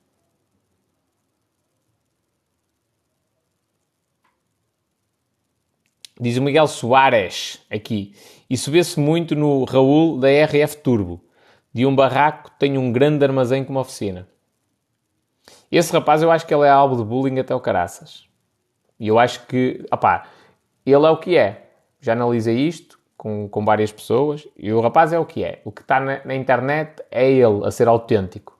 E ele gosta de carros a deitar fumo e a dar gás e é isso que ele faz. Quem lá vai já agora para calar eventualmente possíveis haters que ele possa ter aqui que estão a assistir, para calar esse pessoal. Quem lá vai, vai para fazer aquilo, vai pôr o carro a, a, a deitar muito fumo e a dar gás. É isso.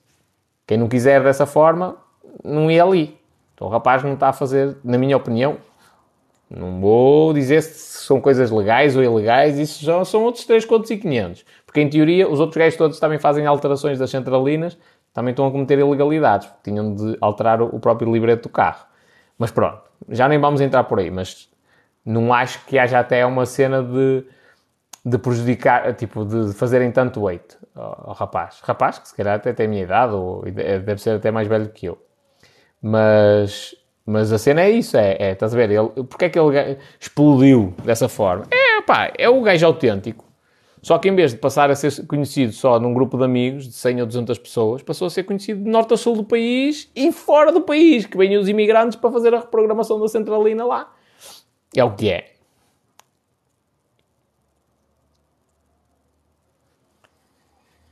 Diz o Rui. Eu vejo o Ferraz, foste tu e ele que me inspiraram a começar a fazer vídeos. Mano, e agora tens de continuar, sempre, sempre, sempre.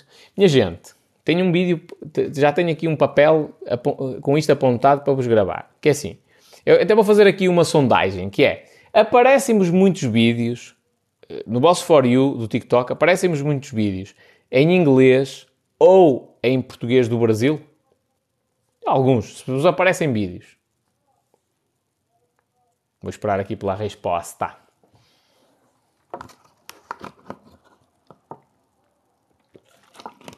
Sim, sim, sim, yes, sim, sim, sim, sim, muitos sim, sim, sim, imensos, sim, sim, PTBR, sim, sim, sim, sim. Jesus, pronto, unânime. Brasil Leitão é por demais.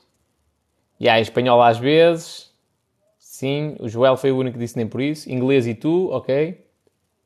Sim, bastante ser português do Brasil. Inglês sim muitos, mas, mas eu consumo muito conteúdo em inglês, ok. Pronto. O que é que isto significa? Traços gerais. Que há pouco conteúdo em português de Portugal. É isto.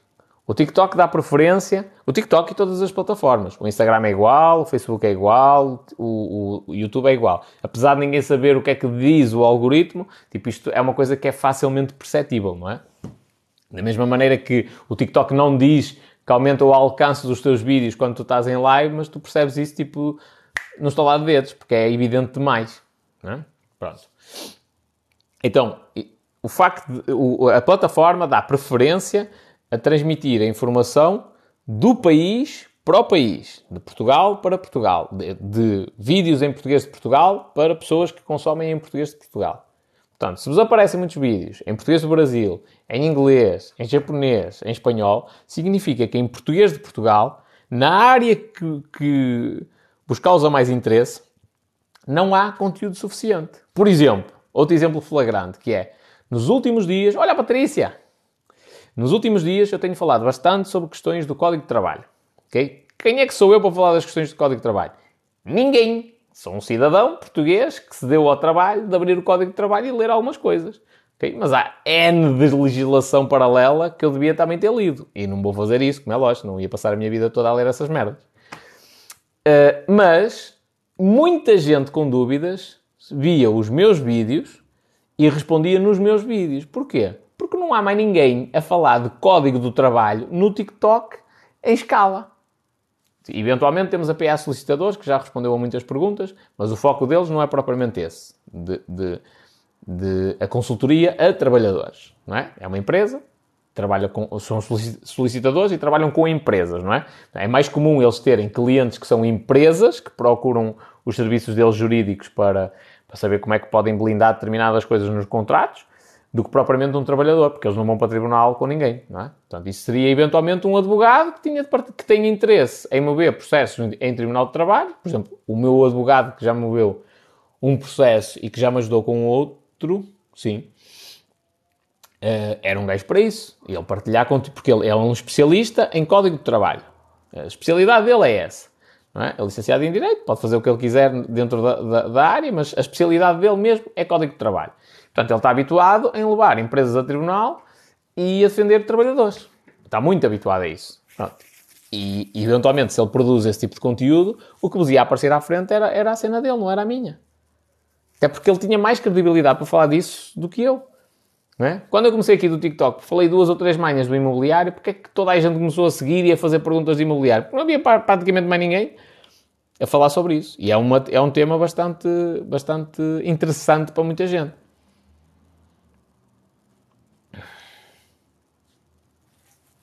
Cheguei para a festa, diz a Ana do T0 das Patroas. Está a acabar, minha filha.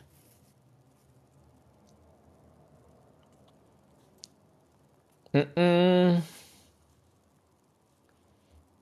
Uh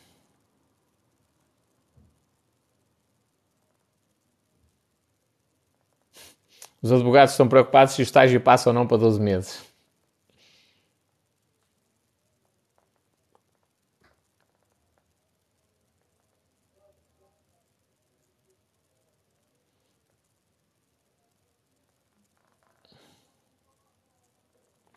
Diz o homem, homem, ad food fun. Não, home, homemade food fun, é isso? Ok, eu pensei que era o nick de tanga. Já agora recomendo-te alterares o nick, está complexo e, e causa cacofonia, o jogo de palavras e pode ser esquisito. Porque, porque dá para ler logo homem. Pronto questão de marketing, mas agora vou à tua pergunta. Mas eu tenho um negócio de turismo, por isso tenho de produzir conteúdo em inglês. Será bom? É. Podes produzir conteúdo em inglês, mas também tens de apanhar as pessoas dos outros países. Portanto, tens de produzir conteúdo para eles, para o pessoal que está lá fora. Não é produ... Depende, também depende do teu público-alvo. Se calhar o teu público-alvo podem ser brasileiros.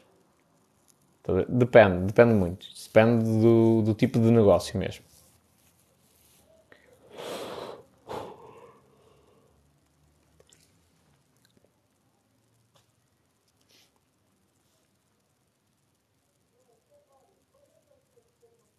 Boa rebordosa ao café de badalhoco. Vê se apareces, mas é com umas febras. Quem é, onde é que é o café de badalhoco?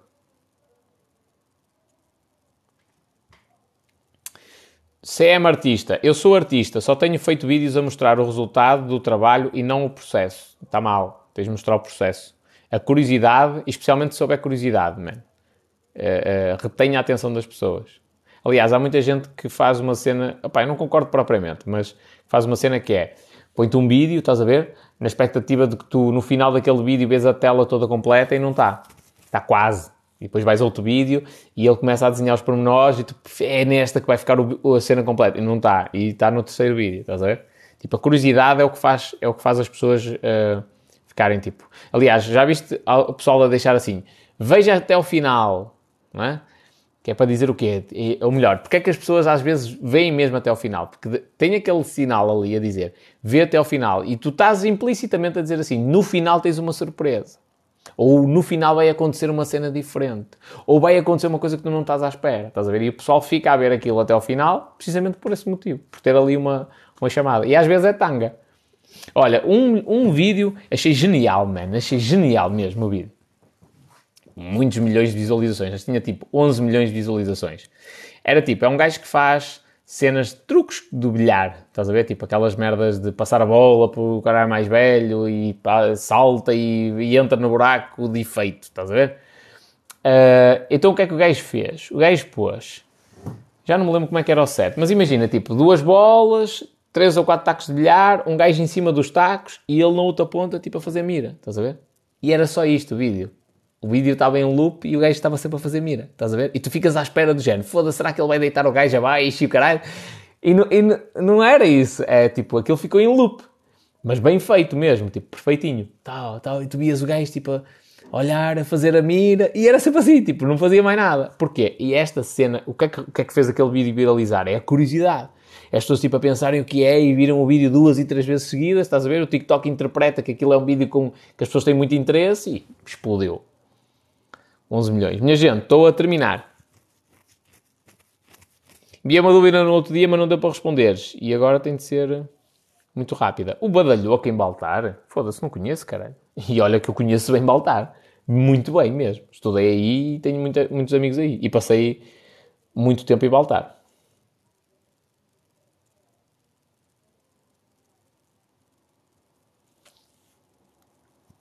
Afinal, quem é a nova namorada? É a minha vida.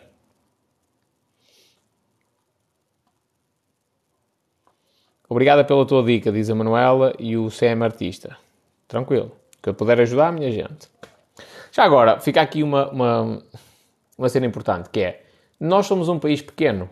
Ou nós colaboramos, eu, eu tenho várias formas de vos fazer isto, que é, eu vendo-vos só esta informação, em consultoria, e eventualmente eu, tenho, eu ganho mais dinheiro no curto prazo, mas no longo prazo o país fica comprometido, ou eu abdico de parte do meu lucro para dar de gra... Ah, CM é Artista é Carolina Marques. Ok. Ou então eu abdico de parte do meu lucro para dar ferramentas, especialmente a pequenos, pequenos empresários e pequenas empresas, para crescerem, para nós, país, Portugal, como um todo, ganharmos competitividade. O que é que não faz sentido, por exemplo, para mim em Portugal? Pá, se nós tivéssemos um mercado gigantesco, a ver 5 ou 6 especialistas de marketing digital, a dar cursos, caríssimos para caralho, fazia sentido. Estás a ver? Tipo, o mercado é tão grande que eles andam ali entre eles a batalhar pelo preço e tal, e tipo, temos gajos top mesmo, porque é um mercado que dá muito dinheiro, não é? Iam ter de competir com outros gajos internacionais, isso fazia sentido. Só que o nosso mercado é muito pequeno. E o nosso mercado é pequeno e se, se vós fores procurar na internet, tipo, especialistas em marketing digital, caputa, não é? O que é que acontece? Para se vender um curso, um curso é diferente de, de de eu prestar um serviço. Por exemplo, eu posso vos dar um curso e eu dou-vos a informação, mas depois de pegar na informação e executar as coisas, vai uma diferença muito grande. E eu posso-vos prestar um serviço. Quando eu presto um serviço, eh, a empresa, tipo, foda-se, não tenho, não tenho chatice nenhuma. Este gajo faz tudo. Tipo, ele delinea a estratégia, fala connosco, nós aprovamos ou não, ou trocamos ideias em relação àquilo. O gajo mostra uma visão filosófica do que é que a nossa empresa vende. Quase que vos aposto.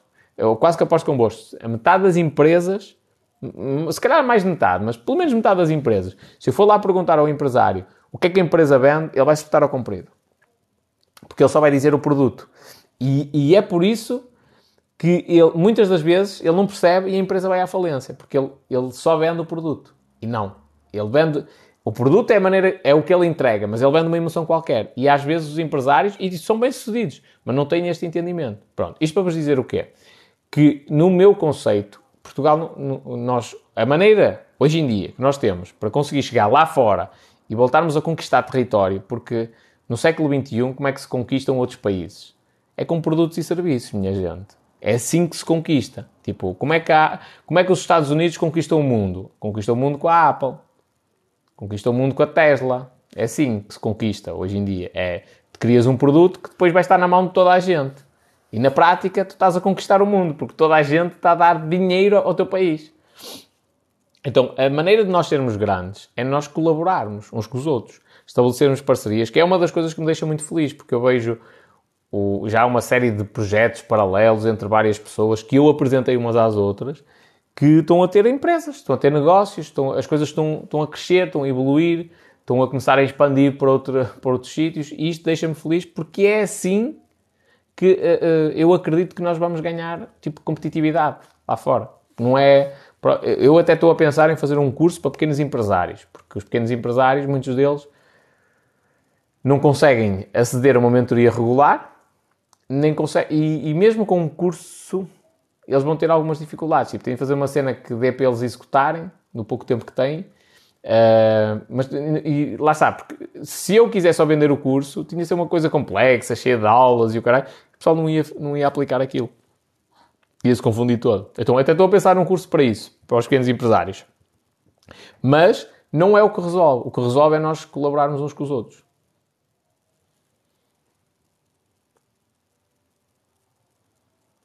Diz Jerónimo, falta muito ainda.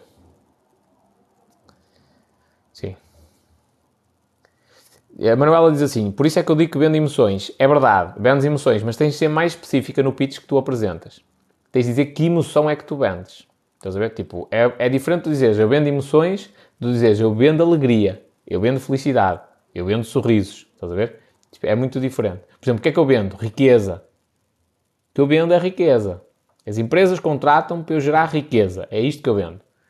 Agora, o que é que eu faço? Eu faço marketing digital ou eu trabalho com marketing digital. É, opa, marketing digital é uma, é uma coisa muito redutora para aquilo que eu faço. Ainda, ainda agora estive a falar, eu hoje estive a falar de marketing e de filosofia sobre os vossos negócios. E, e o pessoal quando fala de marketing digital, para mim, marketing digital é eu dizer assim, olha, vais ao gerenciador do, do, de anúncios do TikTok, carregas no botão para criar uma nova campanha, pões uma campanha de tipo tráfego, e de, ou melhor, com o objetivo de campanha de tráfego, depois configuras só para o operador Vodafone. Isto é que é a parte de marketing digital. Tipo, o que eu estive aqui a falar não é marketing digital, é marketing. Ok? Pronto. E o que eu uso são as ferramentas de marketing digital e de marketing para gerar essa riqueza às empresas. Mas o que eu vendo é riqueza. É isto. Se, eu, se a empresa contrata-me, contrata os meus serviços e da minha equipa, vá. Uh, e se eu conseguir fazer gerar riqueza, ou seja, o dinheiro que eles investem é, é, eles ganharam mais dinheiro que aquele que investiram nos meus serviços e na publicidade. Eu mantenho o cliente, se, ah, se calhar até ad eterno. Se eu, eventualmente, cobrar dinheiro, mas não conseguir gerar riqueza àquela empresa, vou perder o cliente. Então o que eu vendo é riqueza. É isto. É dinheiro. Qualquer dia venha a CMBM atrás de mim. Como é que é, Hugo?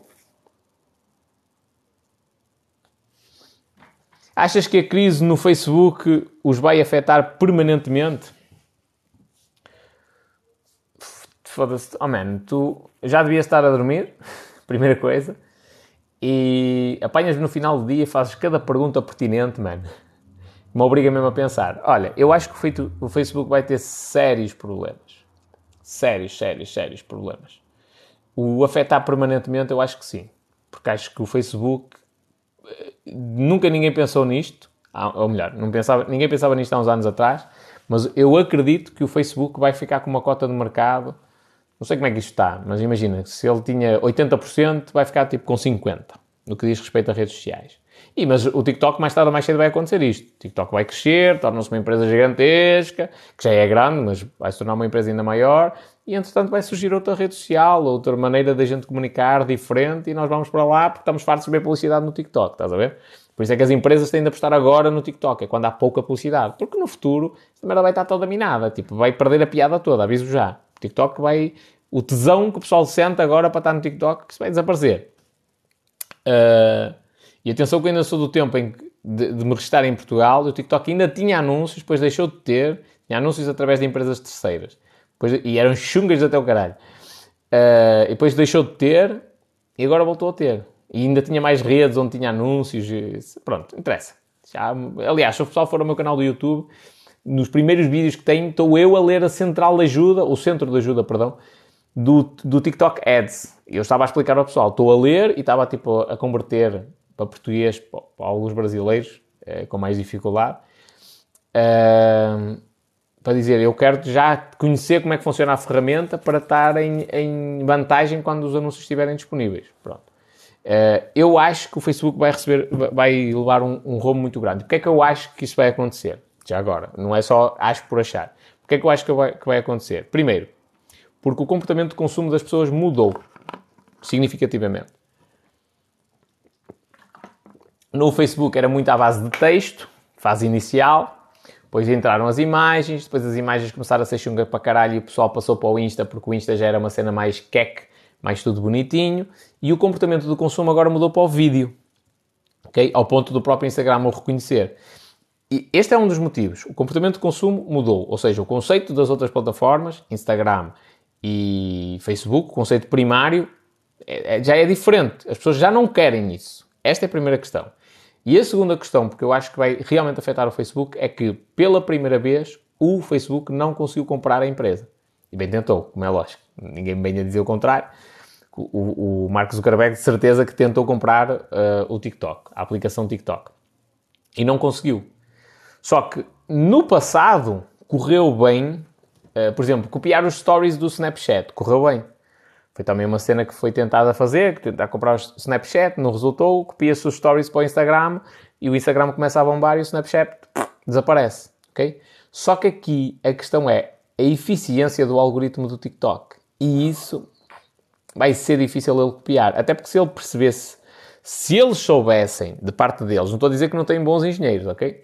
Mas se eles soubessem colocá-lo de forma tão eficiente, o próprio Facebook e o próprio Instagram já tinham esse nível de eficiência e não têm. Eu também acredito que o TikTok tem aqui algumas coisas que, se for analisar bem, até devem ser ilegais. É assustador a maneira como o algoritmo do TikTok funciona. Mas o que está aqui em questão não é replicar ou não o formato como o conteúdo é apresentado. Por exemplo, o Reels do Instagram está muito semelhante ao, ao, ao TikTok. Não é tão funcional, é verdade, e pronto. Mas não é tão preciso, a questão principal é, não é tão preciso na recomendação de vídeos. Tipo, eu entro no Instagram, aquela merda é sempre a mesma coisa. O, o, que, o que eu acho que aconteceu, eu, é, houve um salto gigantesco no que diz respeito, por exemplo, vou exemplificar isto, que é mais fácil. Há muitos anos atrás, nós estávamos adaptados ao computador não entender as coisas. Depois entraram mecanismos de inteligência artificial que o computador já percebe melhor aquilo que nós procuramos e sugere coisas parecidas, ok?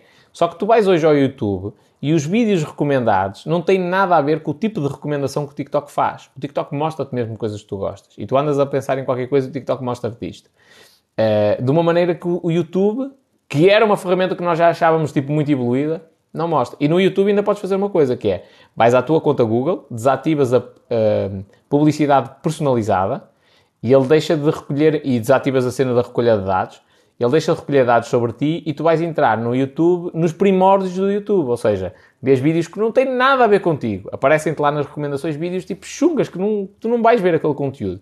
E tu consegues medir esta primeira fase, a segunda, quando ativas a publicidade personalizada e a recolha de dados, e o TikTok, na minha opinião, está numa terceira geração, que é, é a geração de utilizar a inteligência artificial para tentar adivinhar aquilo que tu queres ver agora. Estás a ver?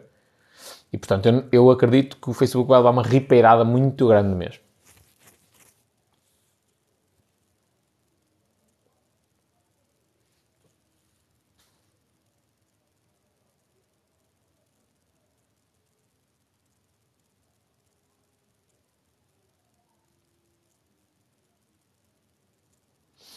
A Ana aqui a dizer o seguinte: o Facebook já levou uma riparada muito grande. Já quase ninguém passa duas ou três horas por dia no Facebook. E não há muita gente no Facebook, ainda continua a ser uma cena interessante para, para anunciar. Mas porquê é que eu não estou no Facebook e no Instagram? Como a maioria dos gajos do marketing digital estão. Gente, eu sou gajo da vanguarda, não sou gajo para. Ah, eu não sou, não sou um especialista de marketing digital que vem aqui, larga meia dúzia de vídeos e diz: Ah, está fixe o TikTok e desaparece. Não, tipo, o TikTok Desde o início que eu percebi que ele veio, veio para ficar e eu estou na vanguarda, estou à frente de todos, não tenho a mínima dúvida em relação a isto. Porque eu, eu estou à frente de todos porque eu estou junto com as pessoas, eu consumo conteúdo, eu sei qual é que é a tendência. Uma tendência no TikTok, outra coisa muito importante, às vezes dura 7 dias, 15 dias, e Deus me livre, 15 dias depois, parece que o pessoal está a usar uma música que parece que já foi há um ano atrás. E foi há 15 dias atrás. E passou logo de moda. Ou seja, o comportamento está muito rápido. As coisas são muito dinâmicas. E esses gajos estão completamente fora. Mas o Facebook ainda tem lá muita gente, especialmente o pessoal mais velho. Que ainda não, é, mas é assim, é, é sempre assim que acontece. Vêm os mais novos, depois começam a meia-idade, meia-idade, entre aspas, dos 18 aos, aos 35, 40 anos, depois começam os, de meia idade, também entre aspas, depois só vêm os mais velhos já quando a rede já está muito consolidada. É sempre assim. Uh, ainda continua a ser interessante, porque apanha-se muita gente no, no, no, Facebook, mas, por exemplo, no outro dia estive a falar com um empresário e ele disse: opá, o nosso público-alvo é pessoal até aos 30 anos, dos 18 até aos 30, 35. E é para essa, até essa idade, tipo, já não se apanha ninguém no Facebook. E é verdade. E já no Insta, já começa a ser mais complicado. Ora bem, já analisaste a rede social Vero? Não, não tive tempo, companheiro. Cris Marques, apostas esportivas, o que pensas? De uma forma geral e objetiva. Pá, é uma brincadeira. Geral e objetiva é uma brincadeira. É uma aposta. Pá, a mesma coisa que, olha, vamos apostar que eu bebo esta cena de água toda uma vez. É uma aposta. É, não tem podes basear as tuas opiniões e tal, mas não tem assim grande ciência, estás a ver? Tipo, não é um. Não, não, não te posso dizer assim, olha, eu, eu olho para as apostas esportivas como um meio de construir riqueza espetacular. Não olho.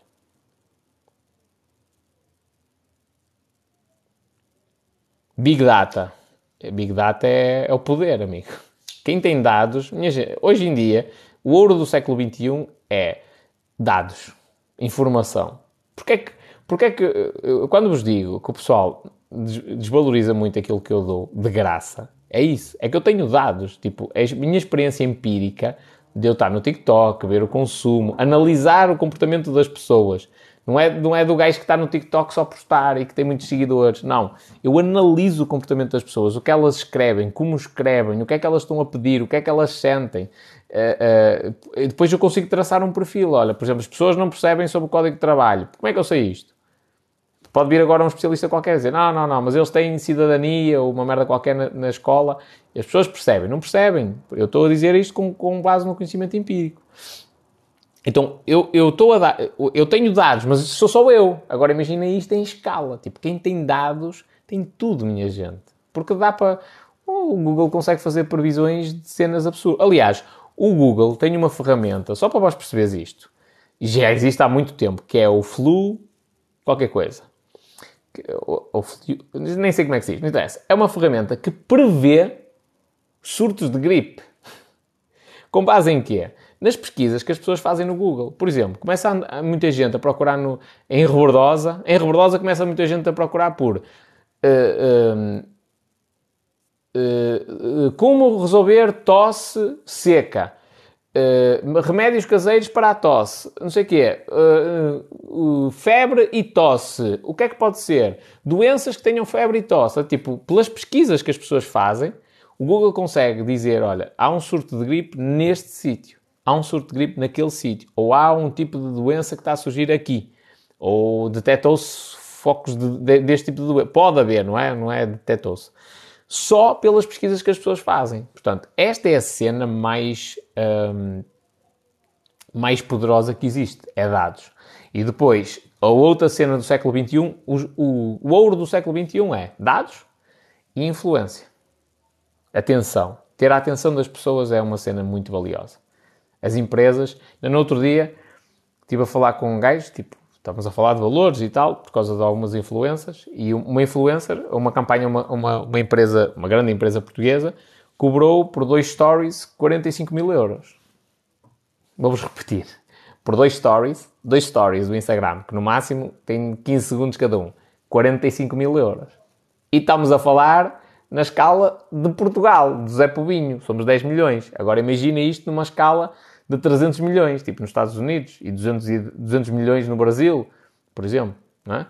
Portanto, numa escala pequena, num paísito de merda, uma influência e que, opá, eu nem conhecia o nome, tudo bem que sou eu que sou um gajo antissocial nesse aspecto, não, não estou por dentro do que é que se passa nas redes sociais de, dessas gajas famosas e de, de socialites e coisas do género. Mas uma influência consegue cobrar 45 mil euros por dois stories.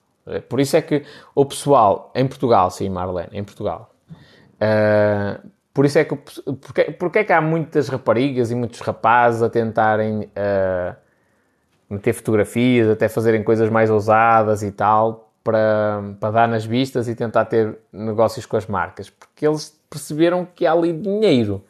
Eu não sei se o pessoal tem uma noção, mas uma, uma rapariguita que seja, pá, bonitinha, com corpo jeitoso, tá, não estou a pedir nenhuma cena de outro mundo, ok? Tipo, minimamente aceitável. Digamos assim, uma mulher normal, não precisa ser uma top model, nem andar com sacrifícios, mas uh, uma gaja minimamente normal consegue ganhar o ordenado mínimo a partilhar tipo meia dúzia de stories por mês. Na boa, mas na boa mesmo. Tranquilo. Nem precisa andar com merdas de. Agora, a maioria deles não consegue fazer isso porque não tem mentalidade de empresário, tem mentalidade de empregado. Então as, as marcas tentam fazer o mais barato possível. Olha, agora aqui um cupom de 10% da Prozis. Pronto, eles cagam a imagem deles toda. Tipo, um, um influencer tem, tem de olhar para ele como um negócio. Que é, espera aí, eu vou ter no meu, no meu perfil do, do Instagram uh, a minha, a minha a cena da Prozis, mais a cena da não sei quê, mais o cupom não sei quantos, mais o cupom... Não, não faz sentido. Assim, parece que eu sou... Estou um gajo cheio de, colado, cheio de autocolantes por todo lado. Tá, não faz sentido. Tipo, tenho de fazer uma gestão da minha carreira. Prefiro cobrar mais a menos marcas, mais caras, mais conhecidas, do que ter muitas e, e serem todas pequeninas, por exemplo. O gajo tem de fazer uma gestão da carreira. Aliás, eu, eu recebi uma proposta recentemente de uma empresa que a cena deles era, olha pá, a gente está um link de afiliado. Isso não faz sentido, mano. Tipo, eu não sou um influencer. Não sou um gajo que faz vídeos para vender depois a atenção das, das pessoas à marca. Tipo, eu tenho o meu negócio. Tipo, os vídeos que eu faço, alguns deles, trazem clientes para o meu negócio. Portanto, eu não posso ter na minha biografia do TikTok o meu link de afiliado para a tua plataforma. Nem faz sentido, estás a ver? Agora, eu posso ter uma parceria contigo? Posso. Vamos estudar aqui um, um método, e eventualmente é o que vamos estudar, em que podemos colaborar um com o outro. Diferente.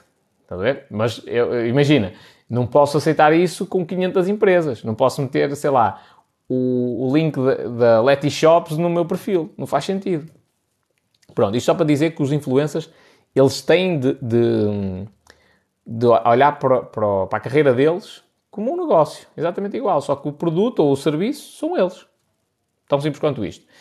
E, para vos dizer que na área da publicidade, opá, é fácil. Fácil. Uma rapariga minimamente tem condições, tira umas fotografias, vai alimentando o Insta dela, bem alimentado, tem a atenção das pessoas, dá para lei ao pessoal, que é para ter engajamento e tal.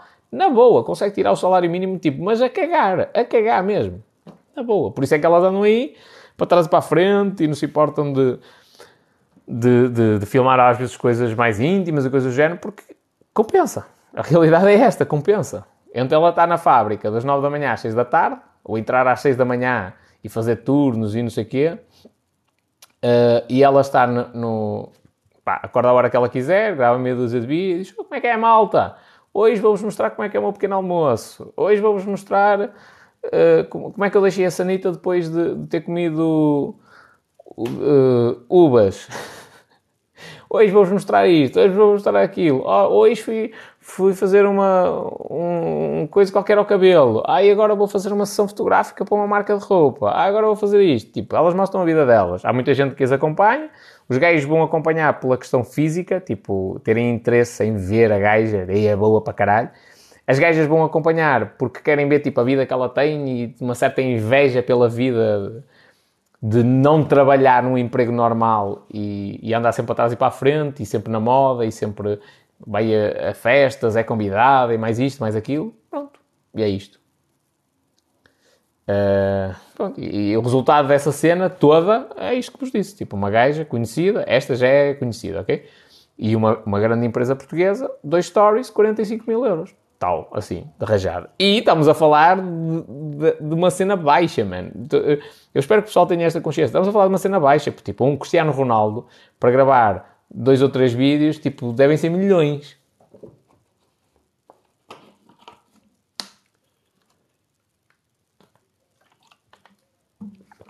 o André Lina aqui a dizer: Venho dizer que adorei o teu vídeo do código de trabalho com a musiquinha dos caricas.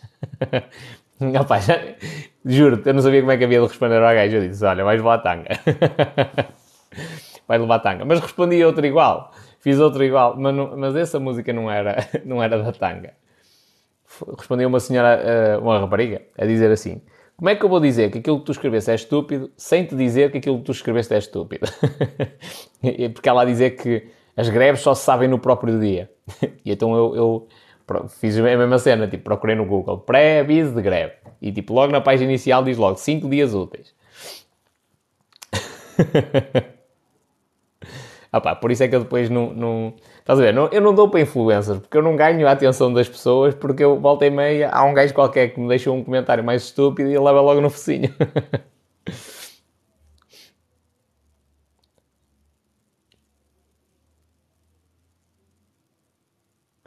Diz o Telogs, e se calhar com, com o João Ferreira, diz assim: o Want já há 3 anos levava 50 mil euros, acredito eu, para promover uma empresa de viagens de finalistas. Gente, a publicidade. É assim. Qualquer empresa. Eu, eu, vou, eu volto a dizer, eu vou fazer uma live só, só sobre dinheiro. Só. Que é para vós perceberes o quão enganados vós estáis a ser pelas pessoas que vos, aparece, que vos parecem ser as pessoas mais sérias. Vou fazer uma live só sobre dinheiro. Mas eu vou adiantar aqui já uma cena, que é nós vivemos numa sociedade capitalista. Quer queiramos, quer não, quer o pessoal concorde, quer seja comunista ou não, ou capitalista, não interessa. Mas vivemos numa sociedade capitalista. E o jogo do capitalismo é empreender, não é ter um emprego. O jogo de, ser, do, de um sistema capitalista é tu criares um negócio. Qual, é impossível nos dias de hoje, nas sociedades atuais, tu ganhares dinheiro sem risco. Impossível. Ganhares dinheiro a sério. Tipo, estamos a falar aqui construir riqueza. É impossível tu ganhar dinheiro sem risco. Impossível. Meter isto na vossa cabeça, ok? Então, o máximo que pode acontecer é tu ganhas o teu dinheirinho, não é riqueza, é ganhas o teu dinheirinho a trabalhar para alguém. Então, o jogo é o empreender. É, é, o jogo do capitalismo é empreender, criar negócios. E quando tu crias um negócio, o único objetivo do negócio, ou primordial, é gerar lucro.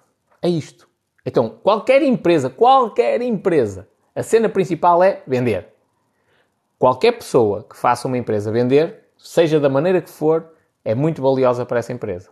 Qualquer pessoa. O Cristiano Ronaldo faz dois ou três vídeos com aquelas bandas de, de eletroestimulação, os gajos pagam-lhe 10 milhões de um dia para o outro, faturam 50. É, o Cristiano Ronaldo é muito valioso. Ei, mas foda-se, eles podiam contratar um gajo qualquer menos conhecido, pagavam só um milhão e se calhar até vendiam também. Vendiam, só que não vendiam 50 milhões. Então, para o empresário, e que tem uma visão muito grande, compensa pagar os 50 milhões, é um risco, tudo bem, mas compensa pagar os 50 milhões porque podem vir muitos mais milhões. E vêm 50 milhões. E aqui é exatamente igual. Há uma empresa qualquer de viagens finalistas, paga 50 mil a um gajo, aí, mas é muito dinheiro. É, mas quanto é que ele não vendeu? Porque ele tem uma audiência de quantos milhões? Né? Se calhar toda a gente no país, ou melhor, imagina, 80% das viagens finalistas do país foram para essa empresa. Só para eles terem pago 50 mil euros ou um gajo para promover. Ei, mas 50 mil euros é muito. Não é muito. A empresa faturou 10 ou 20 vezes mais do que isso, se calhar.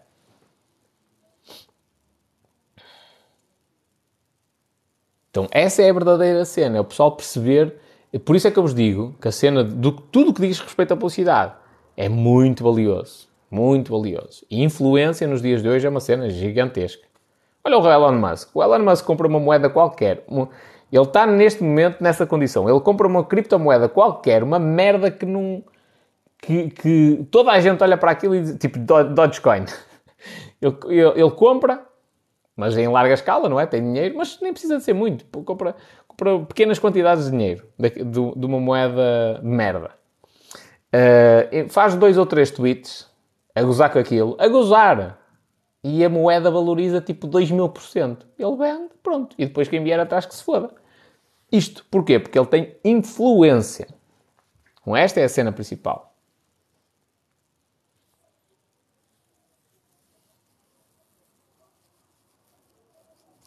O Gosto aqui a dizer como a Juve pagou pelo Ronaldo depois de ter congelado os aumentos salariais da empresa. Capaz, é um investimento.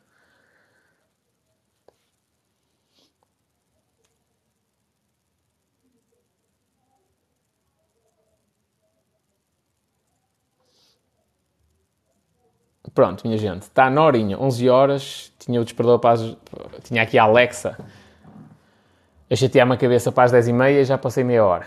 Está na hora de dormir e se eu amanhã não aparecer aqui, uh, é porque morri. Estou a brincar, amanhã é dia de treino de pernas, posso, posso estar completamente morto.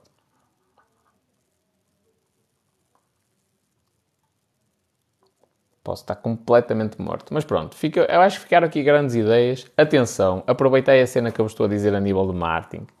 Não só pela questão da mentalidade, ok? Mas porque há cenas que eu estou a dizer que estão muito, muito, muito à frente. Muito à frente. Não, não vi ninguém, infelizmente, porque eu, eu, gostava de ter tido esta, esta informação a, a ser-me debitada há mais tempo. Aliás, até posso dizer mais. Até hoje até hoje não li nenhum livro sobre marketing, sobre comportamento humano, que me falasse disto que eu estou a dizer aqui. Tipo, olha, queres vender eh, chocolates? Queres vender chocolates? Então a melhor maneira é tu, sei lá, tens um projeto que fala de cartas de amor. Ou uma das maneiras que pode ser possível, não vou dizer a melhor. Uma das maneiras é um projeto que fala sobre cartas de amor. Nunca li isto num livro. Nunca, nunca, nunca, nunca, nunca. Nunca vi um profissional de marketing digital falar desta merda assim. Tipo, desta maneira. O Gary Vee tem cenas profundas, tem muito profundas até, que fala bem sobre a questão das emoções, mas nunca é tão específico, porque também a plateia dele é diferente. Uh, não estou a dizer que ele não tem valor, tem e muito. Mas assim, desta forma, tipo, pegar num negócio, um negócio pequeno ou médio, uh, e especificar o género, olha, a emoção é esta e eu tentava fazer desta forma, tipo, nunca vi ninguém a fazer isto. Nunca, nunca, nunca, nunca. Por isso é que eu vos estou a dizer... Uh, para vós aproveitares isto, porque eu sei que tem valor, eu sei mesmo que tem valor. Ah, eh, no outro dia mandaram-me um story de quanto é que o Flávio Augusto cobra uma consultoria uh, com ele, e eu vou chegar a valores exorbitantes, tipo, exorbitantes mesmo. Estava vindo, no outro dia falámos aqui de um gajo que cobra 50 mil euros por 48 horas de consultoria com ele. 48 horas, tipo, dois dias para ele analisar um projeto na área da, da blockchain. 50 mil euros. E tipo, eu vou passar disso. Tenho a mínima dúvida. Porquê? Pela questão técnica. Pela mentalidade. Vai ficar para registro esta merda. Olha, olha para os meus fones. E vai ficar para registro para vós verem os meus fones todos fodidos, todos cheios de ferrugem. Estão estragados, tipo, já estão a levantar e o caraças. Perdi uma capinha que tinha à volta. E estes fones, só dá um fone já agora. Dá este. Som só dá este. Este daqui é o que tem o microfone e é o que eu tenho no ouvido. Ok? Estão estragados. Uh, portanto, um, um gajo que tem uns fones estragados é o que está a utilizar para vos dar o mínimo de qualidade no, no TikTok, está-vos a dizer que uma consultoria com ele vai custar mais de 50 mil euros. Porquê? Porque num aspecto técnico vão existir pessoas muito melhores do que eu. Na questão da análise, duvido. Duvido mesmo. Porque eu já hoje, nos dias de hoje, eu não tenho medo de ninguém em Portugal. Ninguém. Eu olho, vejo bons profissionais, não estou a dizer, atenção, não estou a dizer que é tudo merda, mas tipo, eu olho e não tenho medo de ninguém. Porque os gajos vão ver coisas que eu também consigo ver, mas eu quase que garanto que eu consigo ver cenas que eles não conseguem ver. Aliás, mas isto já vem de há muito tempo. Tem a ver com a minha personalidade, tem a ver com a minha maneira de ser e, e acredito eu, a, a, maneira de operar do meu cérebro. Eu cheguei a ter uma discussão com o meu professor de, de português porque eu li um problema qualquer de Fernando Pessoa, de um dos heterónimos, Fernando Pessoa, e eu tinha uma interpretação que ele nunca leu em livro nenhum daquilo. E ele, epá, mas não, tipo, nunca ouvi falar disso. E, e o gajo era, era, muito inteligente mesmo. E aquilo como é que acabou? Ele entendeu a minha cena, ele disse, faz sentido o que tu estás a dizer, opá, mas não há nada que fale dessa interpretação. Portanto, para o exame não podes falar disso. Uh, Pronto. Então é, é um bocadinho por aí que eu tenho a certeza que na questão de visão, parte de filosófica dos negócios, uma consultoria comigo vai sempre cara para caralho. Portanto, aproveitai. E é sempre assim as cenas, que é o pessoal no início desvaloriza, fica de pé atrás. Ei, este gajo não, não confia, apareceu agora, só há um ano atrás, desde há um ano para cá que ele produz conteúdo, como está aqui o Carlitos a dizer, e a dizer, há um ano tinhas 20 ou 30 pessoas, hoje estão 140. Parabéns, Panelinho. é o que é. Um, então, no início as pessoas desvalorizam, não é? Depois, passado um ano, dois anos, três anos, do gajo andar ali a massacrar N, N tempo, Eles começam a dizer, foda-se, espera aí, mas já a Maria criou o negócio dela. O Ferraz, ainda agora falamos dele. O Daniel Pedrosa começou a gravar conteúdo, que, como o espanhol diz, e o gajo confirma que aquilo dá resultado. Uh, o Henrique da Neortic também. O Fábio da Tec Alta também. Foda-se, começam a ser muitos exemplos. Começa a ser muita gente a ganhar dinheiro no TikTok. A Shana, que eu não sei se ela está aí, também gravou conteúdo e diz: Foda-se, eu surpreendeu-me que veio uma venda do TikTok e depois começaram a ouvir outras. E assim sucessivamente. Começam a ser tantos exemplos que o pessoal diz: Foda-se, parece que o gajo tem umas mauzinhas de fada, de príncipe. Pois só que nessa altura, nessa altura, pode já não conseguir ter acesso a mim tão facilmente. Pode já ser a minha equipa, já ser outra pessoa, que não, não quer dizer que não te dê apoio, mas não sou eu. Há um, há um ano atrás, mais ou menos, Houve um gajo que me mandou uma mensagem que fez todo sentido. Eu olhei para aquela mensagem e hoje o que ele escreveu é tipo, é autêntico. O gajo mandou uma mensagem e disse assim: Olha, opá, foi um colega meu que me mostrou o teu TikTok. E o meu colega, porque ele estava lá com uma cena por causa do negócio dele, com algumas dificuldades, o meu colega disse-me assim: opá, fala com este gajo porque ele está agora a começar. E tu provavelmente vais conseguir falar com ele. E o gajo mandou uma mensagem por esse motivo e explicou. E ele disse: Estás a ver, opá, o Tim Ferriss, no início, também respondia a toda a gente um a um. Agora é impossível. Tipo, a escala que ele alcançou é impossível responder um a um. Mas no início ele respondia, que foi isso que gerou, tipo, a afinidade que ele tem com tanta gente. Uh. E o... E o, o Tim Ferriss, no início, respondia a toda a gente.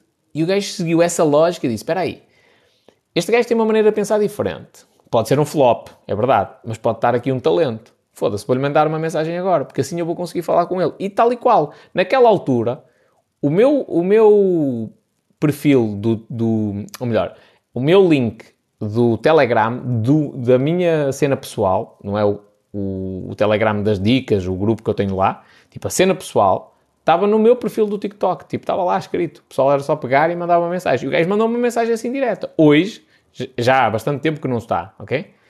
Eu tenho mensagens no Insta com 33 ou 34 semanas de espera para responder, ok? Ainda demoro bastante. Tenho aí 3 ou 4 empresas que eu tenho de contactar para falar com elas, tipo, que já estou em dívida, já devia ter contactado mais cedo. Pronto. E ainda estão numa escala muito micro. Micro, micro, micro, micro. Então imagina daqui um ano, ou dois, ou três, uma coisa assim do género.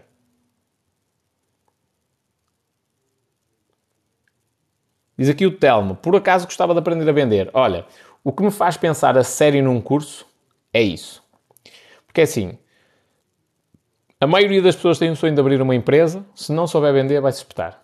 Pode ser bom trabalhador, pode ter bom produto ou bom serviço, vai se espetar. Porque a venda é a cena principal da empresa, estás a ver? Mas também não é uma coisa que se aprenda facilmente. É mais uma coisa tipo. É quase por osmose. Tipo, vais ter de estar num ambiente certo, com as pessoas certas, estás a ver? E levar muito na cabeça. E eu estou a pensar num curso de, dessa questão de vendas, porquê?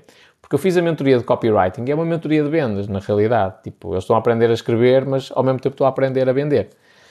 Uh, e eu percebi que, tipo, que é o que faz falta à maioria das pessoas. Primeiro começar pela cena de, pá, sei vender. Porque se, se tu souberes vender, tens emprego garantido em qualquer lado. Qualquer lado. Tipo, chegas a uma empresa qualquer, olha, vou vender carros hoje, não preciso de carros. Mano, eu, a informação técnica sobre o carro, eu consigo devorar aquela informação rápido. Tipo, é, é rápido eu aceder à informação uh, e conseguir, e, tipo, conseguir inteirar-me do que é que se passa na área. A, a parte técnica. A parte difícil é a parte da venda.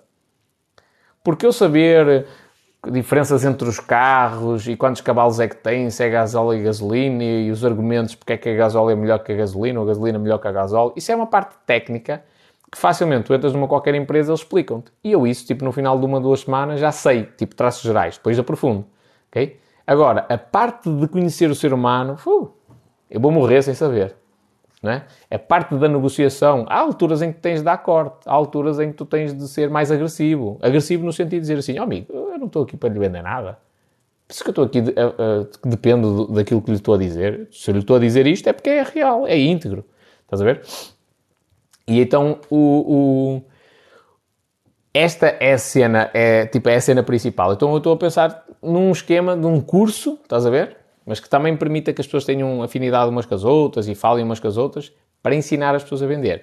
Pedro Nunes deixou aqui a, pergunta clássica que é: vende-me esta caneta.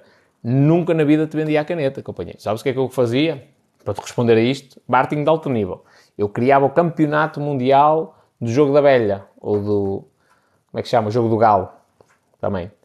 Ok? Não precisava fazer mais nada. A partir do momento em que houvesse o campeonato mundial do jogo do galo, as canetas iam vender, que era uma coisa louca.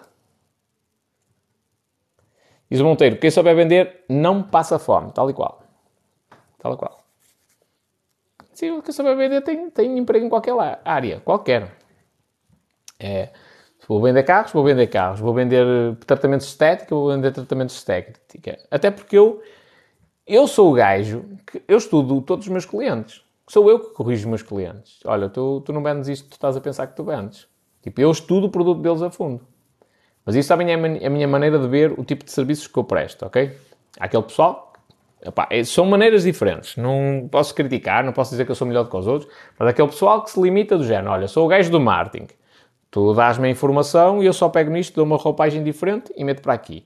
Eu não. Eu olho para aquela informação e digo, não, não percebi. Eu tenho de perceber, tenho de entender. Vou vender um tratamento estético, vou vender lipo... Hum, como é que chama? Uh, não é lipoaspiração, é lipoenxertia. Lipoenxertia, que é basicamente tirar uh, gordurinha, sei lá, da barriga e meter nas mamas. Pumba. Fica as mamas maiores com gordura natural do próprio corpo. Perde barriga, ganha mamas. Olha que impecável para as mulheres, ok? Eu tenho de entender aquela merda. Eu só vou vender lipoenxertia por palavras ou pedir a alguém para fazer uma imagem específica que, que cria necessidade se eu entender como é que aquilo funciona, se eu entender para que é que aquilo serve, como é que a mulher se vai sentir.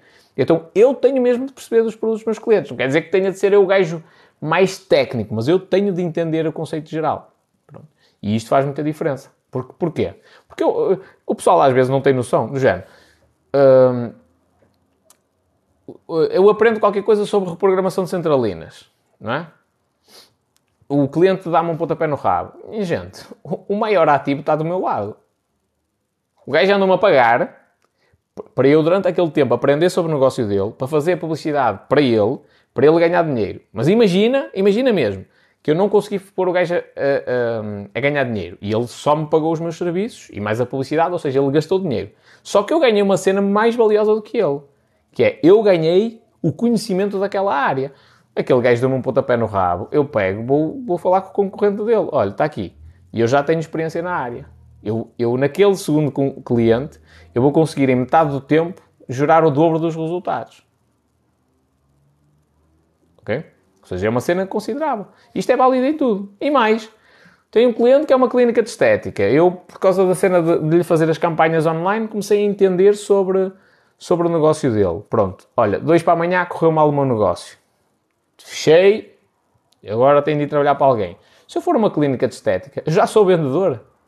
Eu só preciso que ele me contrate, porque eu já sou vendedor, eu já percebo daquilo. Agora vou ter de ter uma, uma formação mais intensiva para, para dominar toda a parte técnica, não é? Mas em traços gerais, eu no primeiro dia posso ir logo para o balcão vender, porque eu já sei. E quem diz isso diz carros, por exemplo. E quem diz carros diz, diz produtos de hum, festas infantis. E quem diz produtos de festas infantis diz lingerie. Quem diz lingerie uh, diz uh, produtos de sex shop. Qualquer coisa. Eu já sei vender essas, essas cenas. Portanto, se eu tiver de ir à procura de emprego, se eu já sou um gajo das vendas, se eu já tenho conhecimento técnico daquela área, algum, pelo menos, se já conheço a parte do ser humano, eh, conheço entre aspas, não é? Do comportamento humano, como é que eu vou fazer para vender, é, eu tenho as portas abertas em muitos sítios. Muitos sítios mesmo.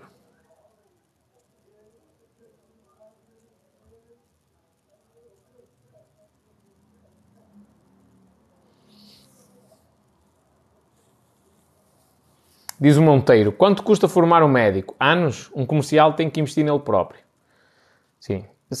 aliás, queres o exemplo do médico? Um médico passa anos e anos a estudar, é, é, sacrifício gigantesco, vai ter de abdicar no secundário de muita coisa para conseguir ter, ter, grandes notas, para ir para a universidade, para estudar ali com afinco, e depois mais o ano de internato, e depois mais, mais a especialidade, e não sei o quê, e estuda a vida toda, porque aquela merda está sempre a mudar, não é? A informação que existe, não é? está sempre a mudar, e portanto o que se pensava que era certo agora está errado, e assim sucessivamente. Portanto, o gajo quer ser um bom profissional, está sempre a estudar. é o melhor médico do mundo. O gajo sai da faculdade, se ele não souber vender, arrisca-se uh, a ganhar uma merda. A priori, o melhor médico do mundo vai ganhar alguma coisa porque realmente resolve um problema grande. Mas, tipo, é um médico normal, dentro da média. Tipo, sai da faculdade, vai ganhar um ordenadozito. E tantos anos a estudar para aquilo justifica? Não. Agora, se ele souber vender, é diferente. E eu posso ser o Zé Ninguém, com o 12 ano, incompleto ou coisa que o pareça, abro uma clínica de, de, de medicina, estética, por exemplo, contrato médicos, porque eu faço uma coisa que eles não conseguem fazer. Eu, se calhar, até consigo fazer aquilo que eles fazem.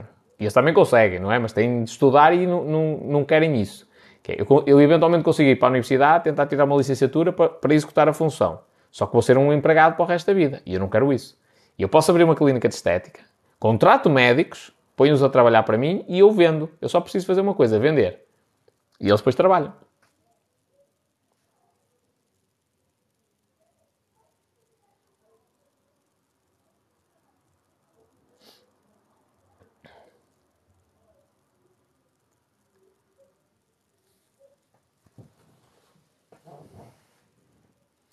Que o grande Carlos. Minha gente, é para acabar mesmo. Estou que ó. O Carlos diz assim: Vou começar um projeto de venda de vários produtos online. O que é que aconselhas a começar? TikTok. Essencialmente TikTok. E, e aconselho-te outra coisa, que é foca numa coisa muito boa, ou um, dois produtos, três, foca nisso. Muita coisa vais-te dispersar imenso. E o valor que vais ter de investir, ou, ou melhor, o tempo ou o dinheiro que vais ter de investir é muito grande. Porque se tu tiveres a fazer publicidade paga, imagina que tens mil euros por mês, estás a ver? E mil produtos. Vais ter de dividir mil euros por mil produtos. Entre aspas, não é? Entre aspas, podes escolher só três ou quatro, tudo bem, mas eh, basicamente não vais conseguir anunciar tudo o que tu tens. E o teu foco vai se dispersar imenso. Uh, se não tens tanto dinheiro e tens de gastar tempo, sei lá, a fazer TikToks, também vais ter tantos produtos te vais dispersar, estás a ver? E tipo, a tua mensagem não vai chegar com tanta clareza às pessoas. Então eu recomendo foco em poucos produtos e, e, aqueles que tu achas que vão ser mesmo produtos que vão reventar com o mercado. E depois TikTok, na parte orgânica. Na publicidade paga, eu também apostava agora no TikTok, mano. Estás com uma oportunidade de ouro. E esta oportunidade é provável que nos próximos 15 anos não aconteça. Eu, eu vou-vos dizer isto com calma, porque o pessoal se calhar não está a entender e vou gravar essa merda amanhã. Se calhar não é amanhã, mas. Que é o seguinte: nos próximos 15 anos não vos deve surgir nenhuma oportunidade, 10, 15 anos, como esta que está agora à vossa frente, que é vós entrares a fazer publicidade no TikTok no início no início. Porquê é que gostais sempre a ver a, mesma, a publicidade das mesmas empresas? Porque são poucas as que estão a anunciar. Portanto, neste momento é o momento certo. E quando estão poucas empresas a anunciar, os leilões, ou melhor, a publicidade da internet funciona por leilão. Quanto mais pessoas houverem, mais caro fica a publicidade. Pronto. Este é o momento de entrar barato e conseguir apanhar todo o alcance da rede do TikTok com os anúncios.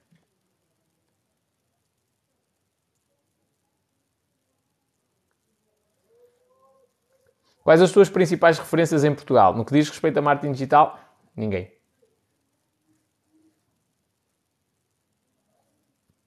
Sofia Ribeiro, gostas da tua oralidade? Já estou que é ó, minha filha.